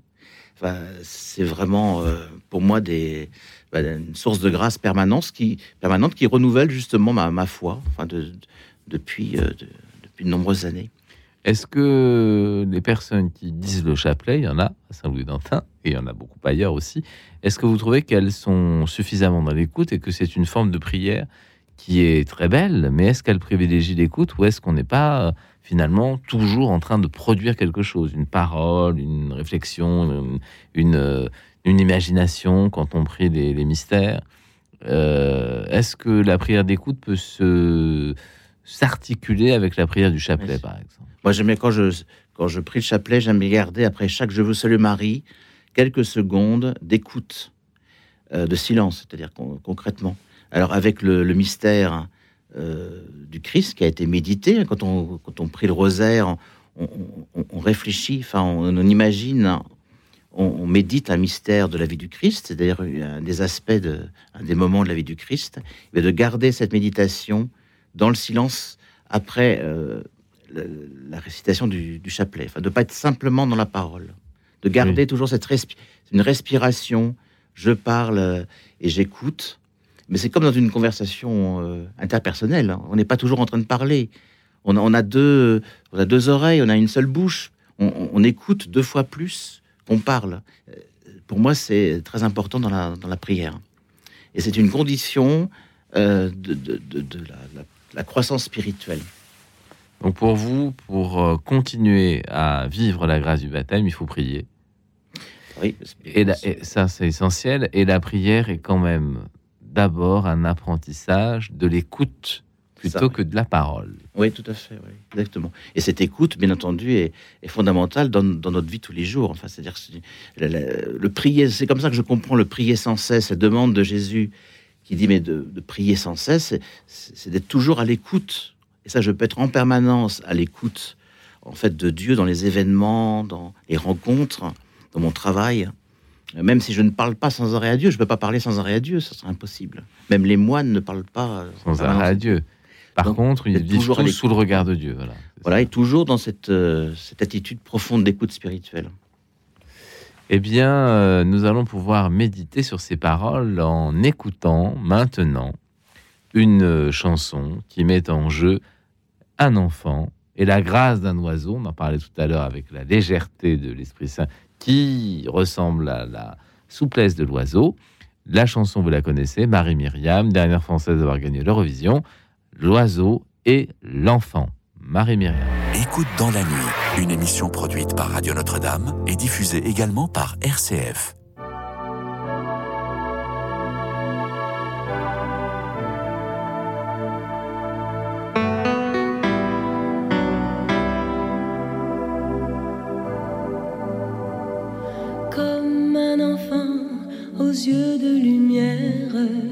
Qui voit passer au loin les oiseaux, comme l'oiseau bleu survolant la terre, voit comme le monde, le monde est beau, beau le bateau dansant sur les vagues, ivre de vie, d'amour et de vent, belle la chanson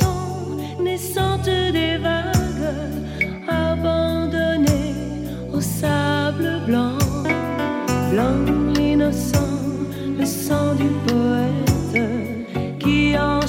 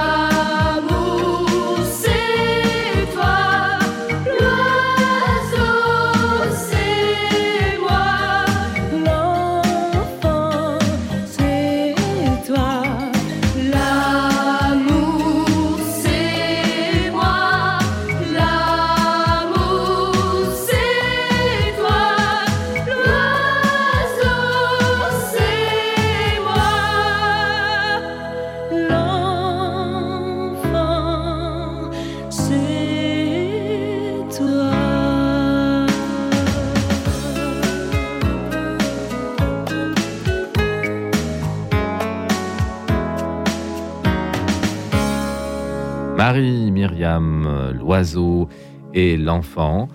Nous parlions de l'enfant pour le baptême, de l'oiseau pour l'Esprit Saint et Marie, Myriam interprète la chanson. Marie, cela vous dire quelque chose. Donc je trouve que nous sommes très raccord avec le thème de l'émission.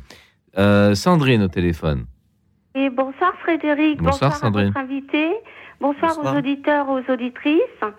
Alors, euh, je peux commencer? Bien sûr, nous vous écoutons. Alors, le père je Jean-Marc aussi. Oui. Moi, je dirais que c'est très très important le baptême et je conseillerais à tout le monde euh, de faire le baptême de leur enfant. Parce que moi, en étant bébé, en fait, ma maman m'a dit que euh, c'est le baptême qui m'a sauvée. J'avais des problèmes respiratoires, donc euh, très importants. Donc j'ai gardé mon carnet de santé euh, tout bébé. Hein. Donc j'ai tout ce qu'il faut. Frédéric, si vous voulez le voir éventuellement. Non, non, je vous euh, crois sur parole. Voilà. Je crois sur tout est écrit, euh, les médecins ont écrit tout en rouge sur mon carnet de santé bébé, et donc c'était euh, très euh, assez grave quand même. Et le baptême, ça m'a sauvé la vie. Et je peux vous dire que j'ai eu des problèmes respiratoires euh, toujours euh, dans, dans- en tant qu'adulte, hein, euh, même plus tard. Mais par contre, j'ai une belle grâce à annoncer à tous mes frères et sœurs Mhm. c'est que depuis que j'ai rencontré le Seigneur en 2009, je n'ai plus aucune crise. J'ai encore parfois, quand je suis stressée ou angoissée, euh, des problèmes respiratoires, mais c'est moi qui dois euh, me recentrer vers le Seigneur. Voilà, ça, ça c'est ce que je voulais vous dire. Et je voulais vous dire aussi également que ma maman avait la foi, mais on était euh, 12 frères et sœurs. Et Mhm. pour ne pas blesser les frères et sœurs qui n'avaient pas la foi, maman vivait euh, sa foi praticable, hein, bien sûr, euh, dans la pratique, en cachette. Voilà. Et il y a quelque chose, Frédéric, c'est vrai que Oui. c'est hors sujet, mais c'est très important pour moi parce que je peux pas laisser ça. Mhm. Euh, euh, J'aimerais dire à Constant que Dieu n'a jamais été en Satan. C'est très important. Satan est notre adversaire. Il sépare la lumière de Dieu. Le Seigneur a envoyé l'esprit du bien pour combattre le mal. Parce qu'en fait, le Seigneur, euh, Frédéric, il a créé tout ange. Mais ce sont les anges qui se sont euh, rebellés. Vous voyez, Oui, oui. qui sont, voilà, qui sont Alors, devenus ce qu'ils ont Je, voulu je être. crois que Constant voulait dire que tout appartient à Dieu et tout est dans la main de Dieu, y compris les anges déchus qui sont toujours sa création, même s'ils ont refusé de servir. Je crois que c'est ça qu'il voulait dire. Si En c'est dans hein. ce sens-là, je Oui, suis d'accord. Mais il me semble avoir entendu qu'il avait dit Dieu est en Satan. Et là, il faut rester très vigilant, il faut Oui, faire oui, très attention. Voilà. Bon, après, Donc, techniquement, on ne sait pas très bien comment tout ça se passe. hein. très très fort, hein, Constant, il n'y a pas de souci. Hein. Oui, oui, oui. Ah, bah oui, il faut pas vous fâcher. Hein. Non, non, c'est Non, pas le but. Hein, c'est pas le but. Dans la- dans l'amour de Dieu. Par contre, Sandrine, vous disiez que vous avez été baptisée enfant et que vous avez rencontré euh, Dieu ou Jésus bien longtemps après. Alors, expliquez-nous ces- cette double rencontre. Ben, c'est ça le, mon problème, c'est que je n'ai pas eu la chance de, pouvoir pratiquer euh, ni, ni avoir fait ma communion parce qu'en fait ça coûtait très très cher dans le temps. Donc mes parents ils ont fait les quatre premiers, ils ont tout fait pour les quatre premiers et nous, mais malheureusement les derniers, on n'a pas eu cette chance de pouvoir poursuivre. Voilà. Donc euh, bon moi j'ai pas pu ressentir si c'était douloureux ou pas. C'est aujourd'hui. Aujourd'hui, euh, vraiment, j'en pleure. Je, je, je suis triste, mais je, attention, hein, je, je, je respecte mes parents, je les aime et je remercie euh, tout ce qu'ils ont pu faire pour moi. Mais, mais, Mais alors, Sandrine, vous voulez dire que vous n'avez pas été confirmée, par exemple C'est ça que vous voulez dire? Voilà, c'est-à-dire que j'ai pas fait ma communion. Voilà. Votre première. Oui, faut- vous, Voilà, ne pouvez pas donc ça. communier à l'église, c'est ça? Mm, Voilà, tout à fait. Mais par contre, y, il y a des belles grâces, attention, qui se passent avec moi spirituellement. C'est-à-dire que je ressens quand même que le Seigneur vient me guérir intérieurement. hein. Il faut bien comprendre les choses. Et, et il me purifie. Mais après, il y a des choses que je ne peux pas m'exprimer dans une radio. Je pense que ça, c'est plutôt devant un prêtre. hein. On est bien d'accord? Oui, oui. et, je ressens vraiment que le Seigneur commence à me guérir spirituellement, intérieurement, parce que moi j'ai eu des combats très durs, hein, très violents. Il m'est arrivé, par exemple, je vous donne juste un petit exemple, mais je Mhm. n'irai pas plus loin. Oui. En prière, il m'est arrivé dans le combat contre le Toto, hein, euh, de ne pas pouvoir faire mon signe de croix, par exemple. Vous voyez Il m'empêchait. Mhm. Voilà. Donc ça, c'est des petits combats, ça c'est rien comparé à côté de ce qui m'est arrivé. Voilà. Alors, mais bon. Pardon, voilà. Sandrine, pardon, Sandrine, mais Peut-être que c'est une question qu'on pourrait poser au père Jean-Marc. Quand on est adulte et qu'on a été baptisé, voilà, Oui. est-ce qu'on peut pas demander si ça n'a pas été fait de faire euh, sa première communion et puis ensuite d'être confirmé? Est-ce que c'est possible ça? Oui, oui, oui. Alors on va demander au père Jean-Marc, il va nous répondre. Il n'est jamais trop tard. Voilà. Ah, ça va, alors super. Et c'est vrai, et c'est vrai que la, la confirmation, précisément, est la confirmation des, des grâces du baptême et, et le, la réception de, de l'Esprit Saint qui, euh, qui nous rend, qu'on a déjà reçu au moment du baptême, mais qui nous rend, qui nous qui nous rend missionnaires. Euh, c'est euh, cardinal Ratzinger qui disait autrefois, mais le, euh, jour du baptême, on reçoit le, Saint-Esprit pour, pour, pour soi, pour être euh, uni à Dieu, pour être plongé en, Dieu. Et le jour de la confirmation, on le reçoit pour être nous-mêmes vecteurs, pour être missionnaires hein, pour les autres. Et c'est que c'est une belle, belle image. Et voilà, ensuite, il y a donc c'est à tout moment possible. Et j'encourage les auditeurs qui ne sont pas, et auditrices qui ne sont pas encore confirmés à, le, à faire cette démarche de, de renouvellement du baptême. Donc on peut faire euh, effectivement sa première communion, communier pour la première fois à n'importe quel âge et on peut être confirmé à n'importe quel à âge. fait, oui. Sandrine, vous entendez? Oui, oui, mais j'aimerais poser encore, euh, si vous me le permettez. Oui, oui, allez-y, Frédéric, Sandrine, allez-y. Juste une petite Oui, question. oui, allez-y. Si- S'il s'avère, s'il s'avère, bon, j'espère pas euh, être euh, toujours de la même, euh, être toujours comme ça, mais s'il s'avère que je ne peux pas le faire, est-ce que vous pensez que euh, Dieu va m'en vouloir? Je pense pas, hein, mais euh, qu'est-ce que vous en pensez? Non, non, mais Dieu n'est pas là pour. n'est pas un douanier, comme dirait le pape François. Donc, mais c'est nous qui avons bénéfice de, de vivre tous ces, toutes ces étapes, tous ces sacrements euh, pour notre propre croissance. Mais euh, euh, lorsque, lorsque, lorsque ce n'est pas possible, euh, ce n'est pas possible et les- la grâce de Dieu passe par d'autres, par d'autres biais. D'accord, oui, ça je, je le vois, hein. je le vois qui passe vraiment spirituellement, euh, vraiment dans la profondeur euh, de l'être, hein. ça je, je le ressens. Ok, ben je vous remercie énormément à tous les deux. Je vous souhaite vraiment une, une agréable soirée et euh, merci aux auditeurs, aux auditrices de, de m'être, de voilà, de m'avoir écouté, voilà. Merci, beaucoup Sandrine, à très bientôt. Au Merci revoir. Merci Sandrine. beaucoup, au revoir. Merci, au revoir. Euh, le baptême, euh, grâce de Dieu, don de Dieu, comment le faire vivre à l'âge adulte, surtout quand on a été baptisé enfant? C'est ce que nous disions. La prière, développer le sens de l'écoute de la parole de Dieu, euh, s'agenouiller devant le sac- sacrement, pourquoi pas euh, appuyer ou prendre des appuis sur euh, la beauté qui nous entoure, c'est une forme de méditation aussi. Peut-être voyager un peu, se retirer dans, une, dans un endroit un peu isolé, être plus au calme, voir les beautés de la nature, la montagne, la mer, que sais-je, les grands espaces. Tout ça est, je pense, très valable. Est-ce que la création artistique peut être aussi euh, un appui pour euh, s'élever vers Dieu Alors je pense à la peinture, la sculpture, ce qu'on nommait jadis les beaux-arts, mais ça peut être aussi la musique, le cinéma.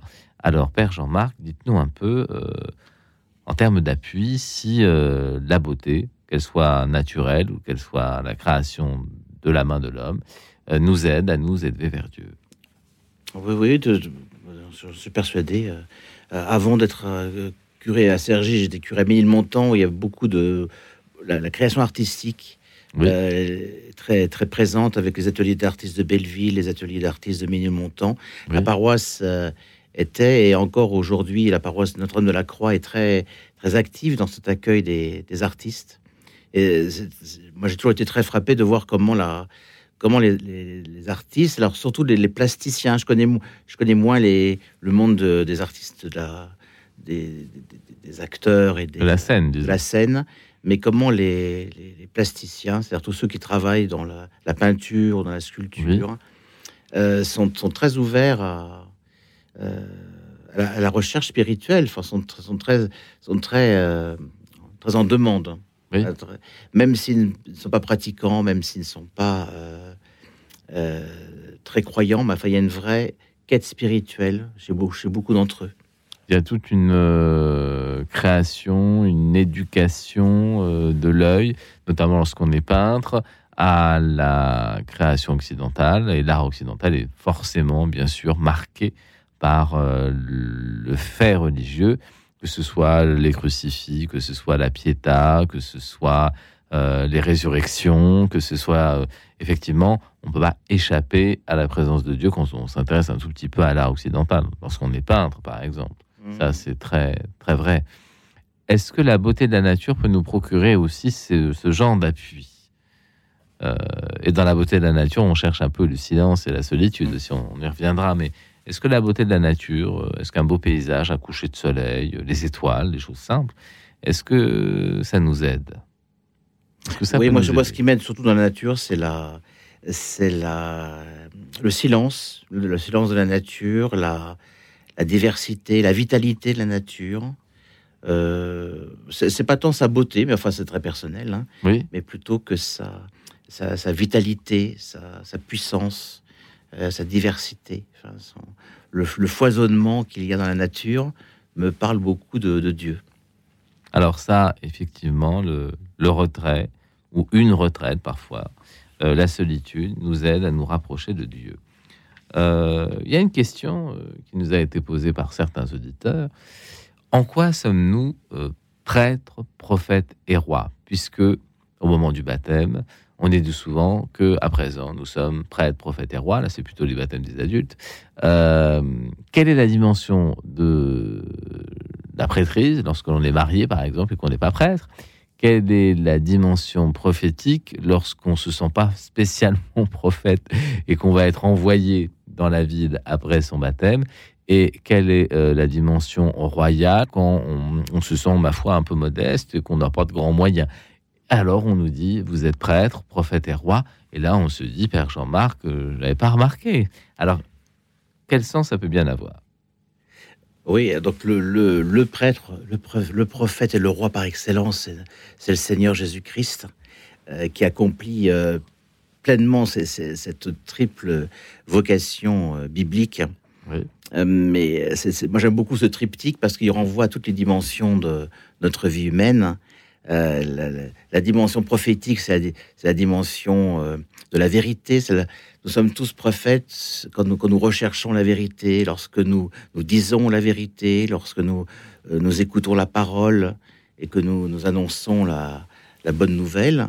Le prophète, c'est euh, c'est celui qui, c'est l'homme ou la femme de vérité, quoi. Le, le roi, c'est celui qui, euh, euh, c'est le, le bon roi, en tout cas la figure hein, typologique du roi, c'est l'homme de ou la femme de sagesse qui, euh, qui vit selon la vérité, qui vit dans la justice, dans la dans l'amour. hein. C'est l'aspect plus, plus concret, je veux dire, de la du gouvernement de soi et des autres, pour employer les grandes expressions. Oui. Le, le- le- le bon roi est, un, est sage, il sait se gouverner lui-même et il sait gouverner les autres. Est-ce que, le bon est-ce que le, est-ce que le côté royal, ça n'est pas aussi le service de l'Église? Est-ce qu'on peut se dire le bon gouvernement, c'est aussi de bien remplir ma mission dans l'Église, Oui, quelle qu'elle soit? mais dans, l'Église, mais dans le monde, dans ma famille, dans ma vie professionnelle, euh, c'est cette dimension euh, qu'on appelle tropologique, enfin, en théologie, c'est-à-dire la, la- la gouvernance de ma vie et euh, mon sens de la responsabilité des autres. D'accord. Ça, c'est très, donc, très, très important. Euh, Et alors, le, le côté prêtre, quand on n'est pas prêtre, qu'est-ce que ça peut bien c'est être toute la vie spirituelle, justement. C'est euh, c'est le fait d'intercéder pour les autres. Lorsque je, lorsque je prie pour quelqu'un, euh, comme baptisé, je, je le- je le porte vrai- vers Dieu, je- j'intercède. Je- quand je loue Dieu, quand je la louange, c'est vraiment l'exercice de cette vocation euh, sacerdotale. Et on l'est tous par, euh, par le baptême.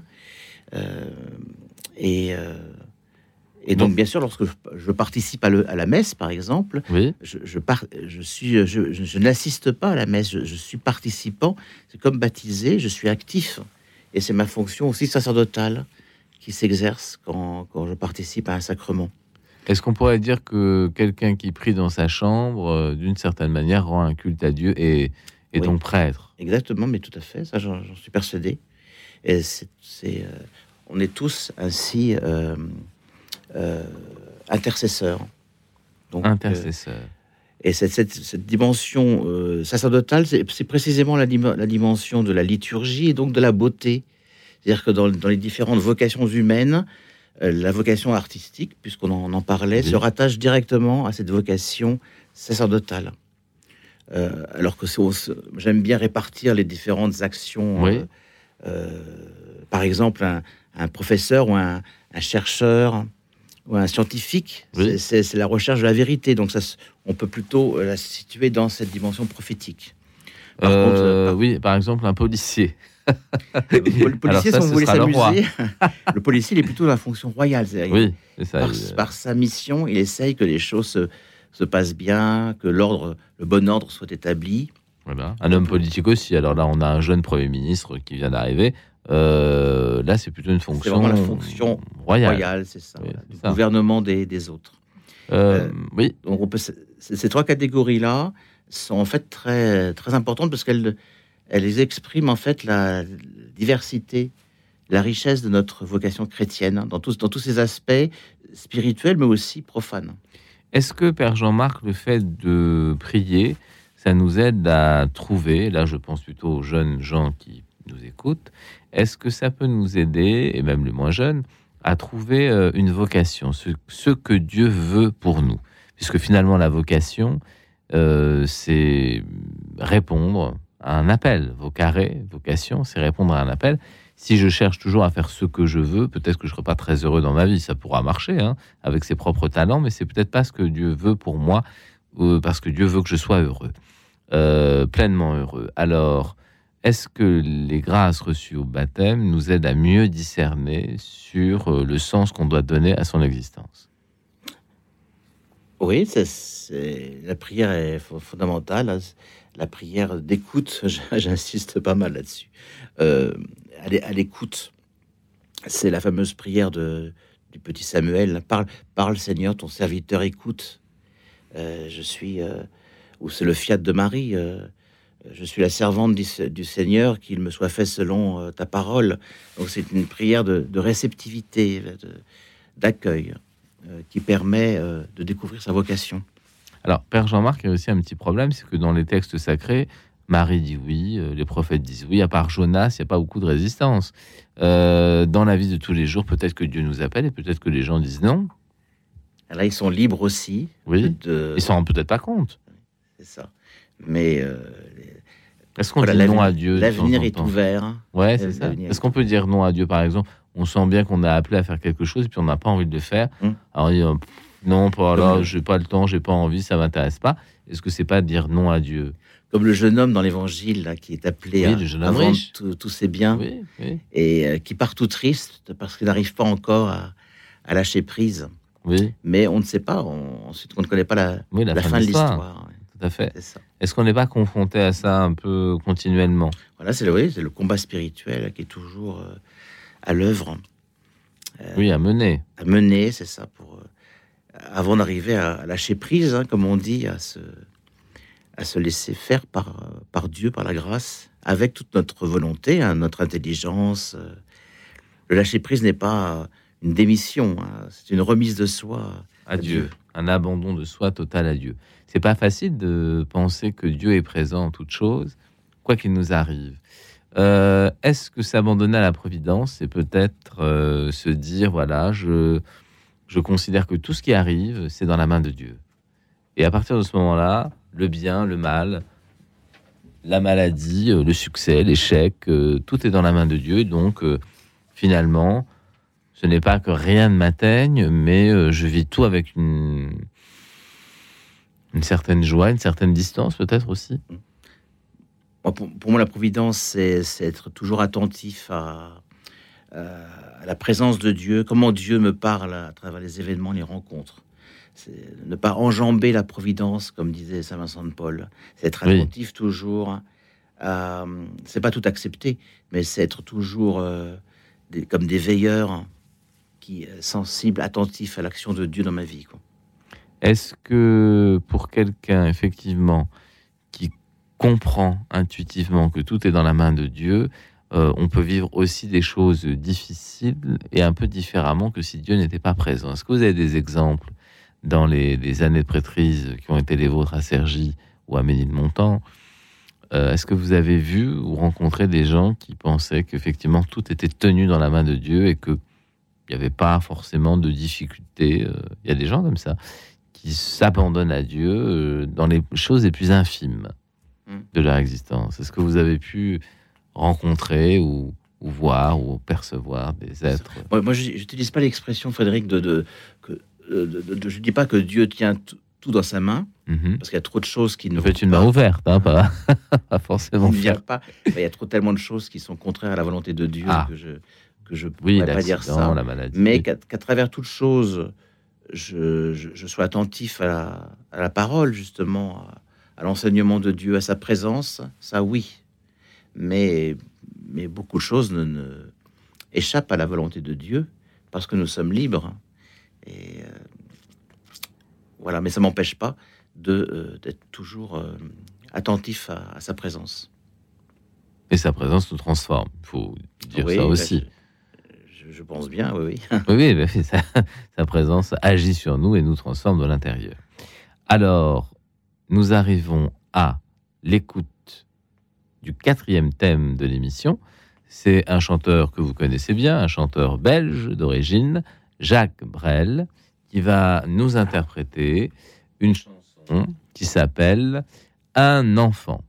Un enfant, musique composée et écrite par Jacques Brel. Écoute dans la nuit, une émission produite par Radio Notre-Dame et diffusée également par RCF.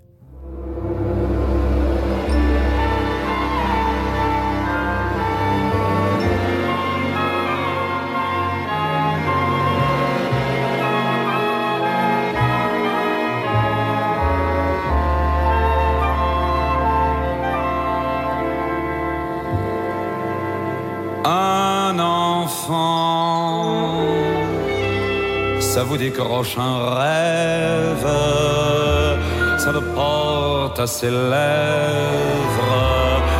Et ça part en chantant.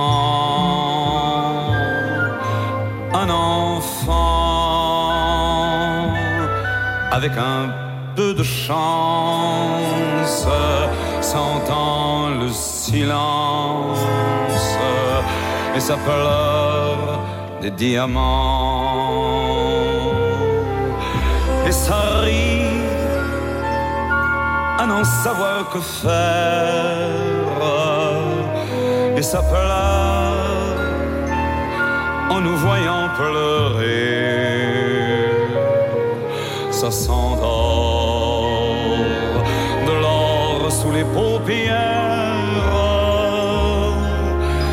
dort pour mieux nous faire rêver. Un enfant, ça écoute le merle qui dépose ses perles sur la portée du vent.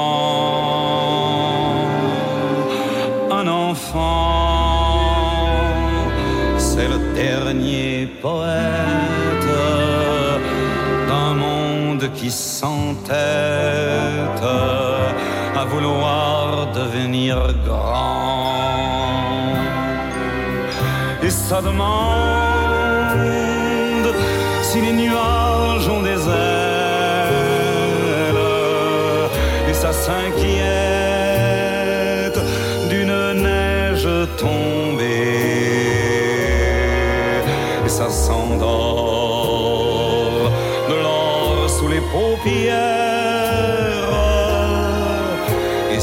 doute qu'il n'y a plus de fées mais un enfant. Et nous fuyons l'enfance un enfant. Et nous voilà passant un enfant et nous voilà patience, un enfant, et nous voilà passé.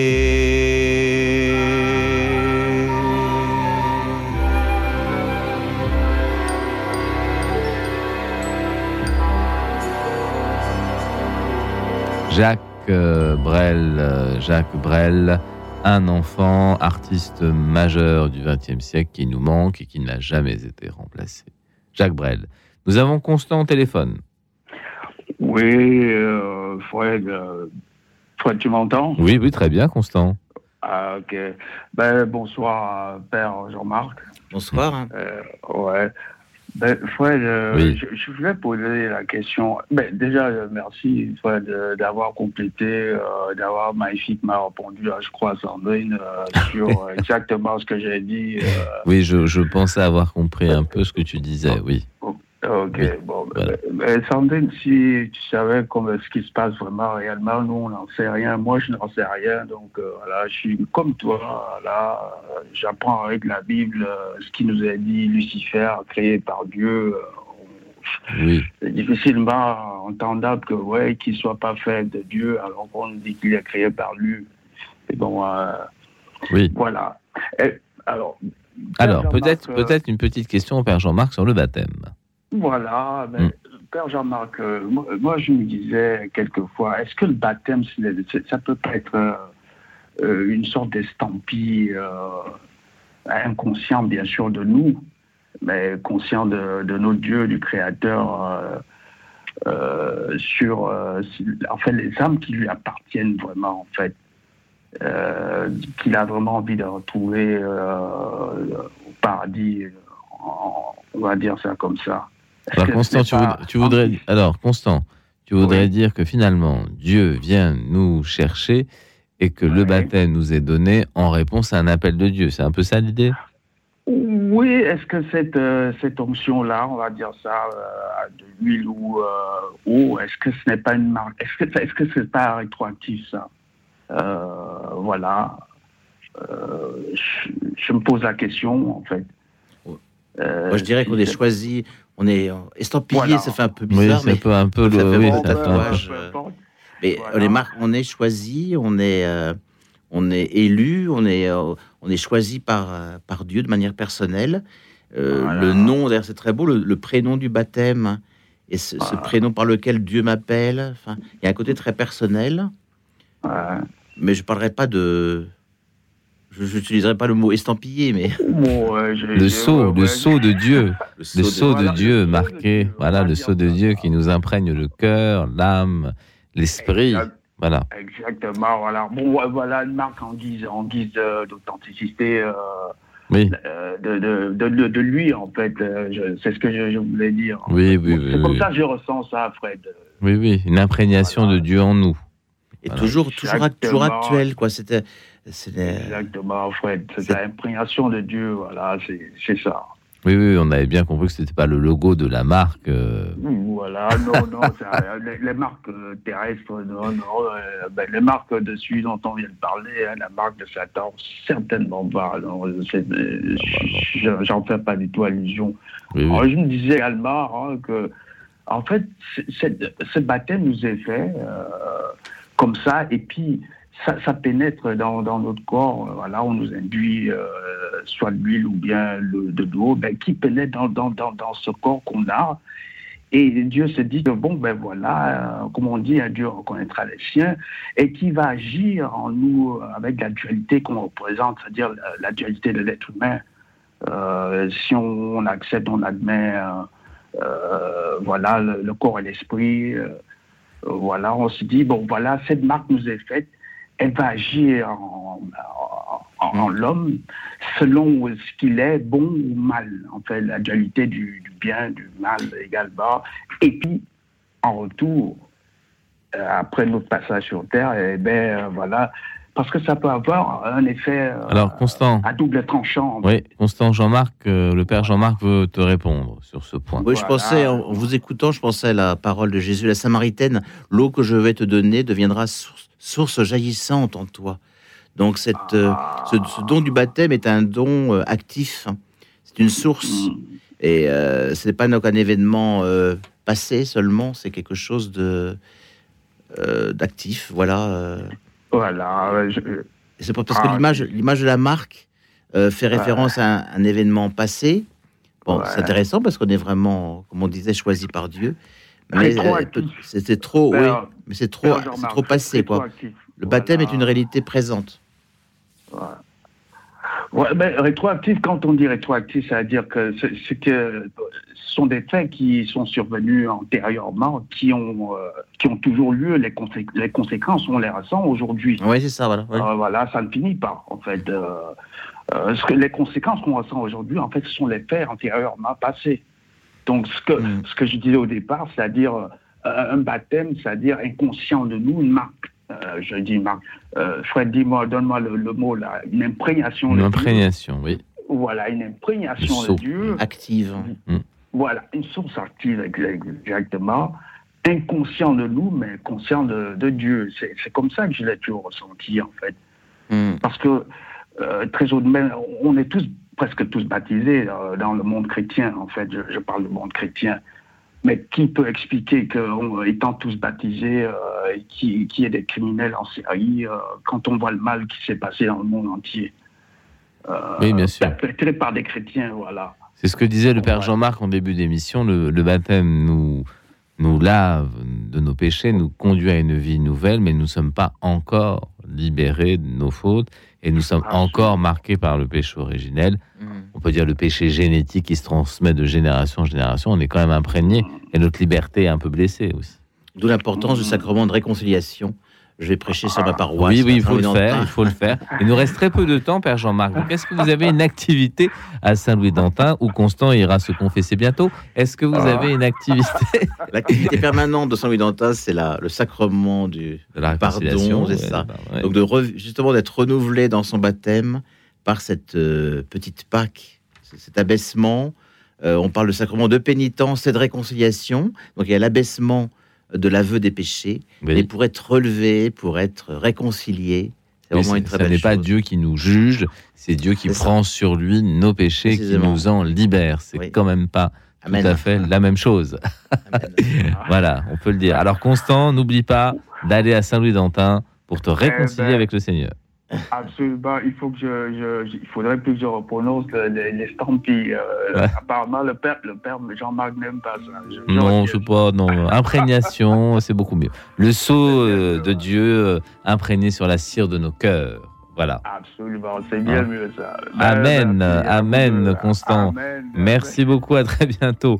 Alors, euh, ce soir, euh, je tenais à remercier Denis Thomas qui a contribué à préparer cette émission, Alexis Duménil qui l'a réalisé, euh, nos bénévoles ce soir, notre bénévole, Marie-Thérèse qui a pris nos appels, euh, Jean-Marc Pimpano, euh, curé de Saint-Louis-d'Antin, merci beaucoup d'avoir été notre invité Merci Frédéric. et d'avoir éclairé avec nous ce chemin. Et quant à vous, chers auditeurs, je vous confie à la prière de vos anges gardiens et je vous dis à demain où nous approfondirons la question non pas du baptême mais de la justice. À demain, chers auditeurs. Au revoir.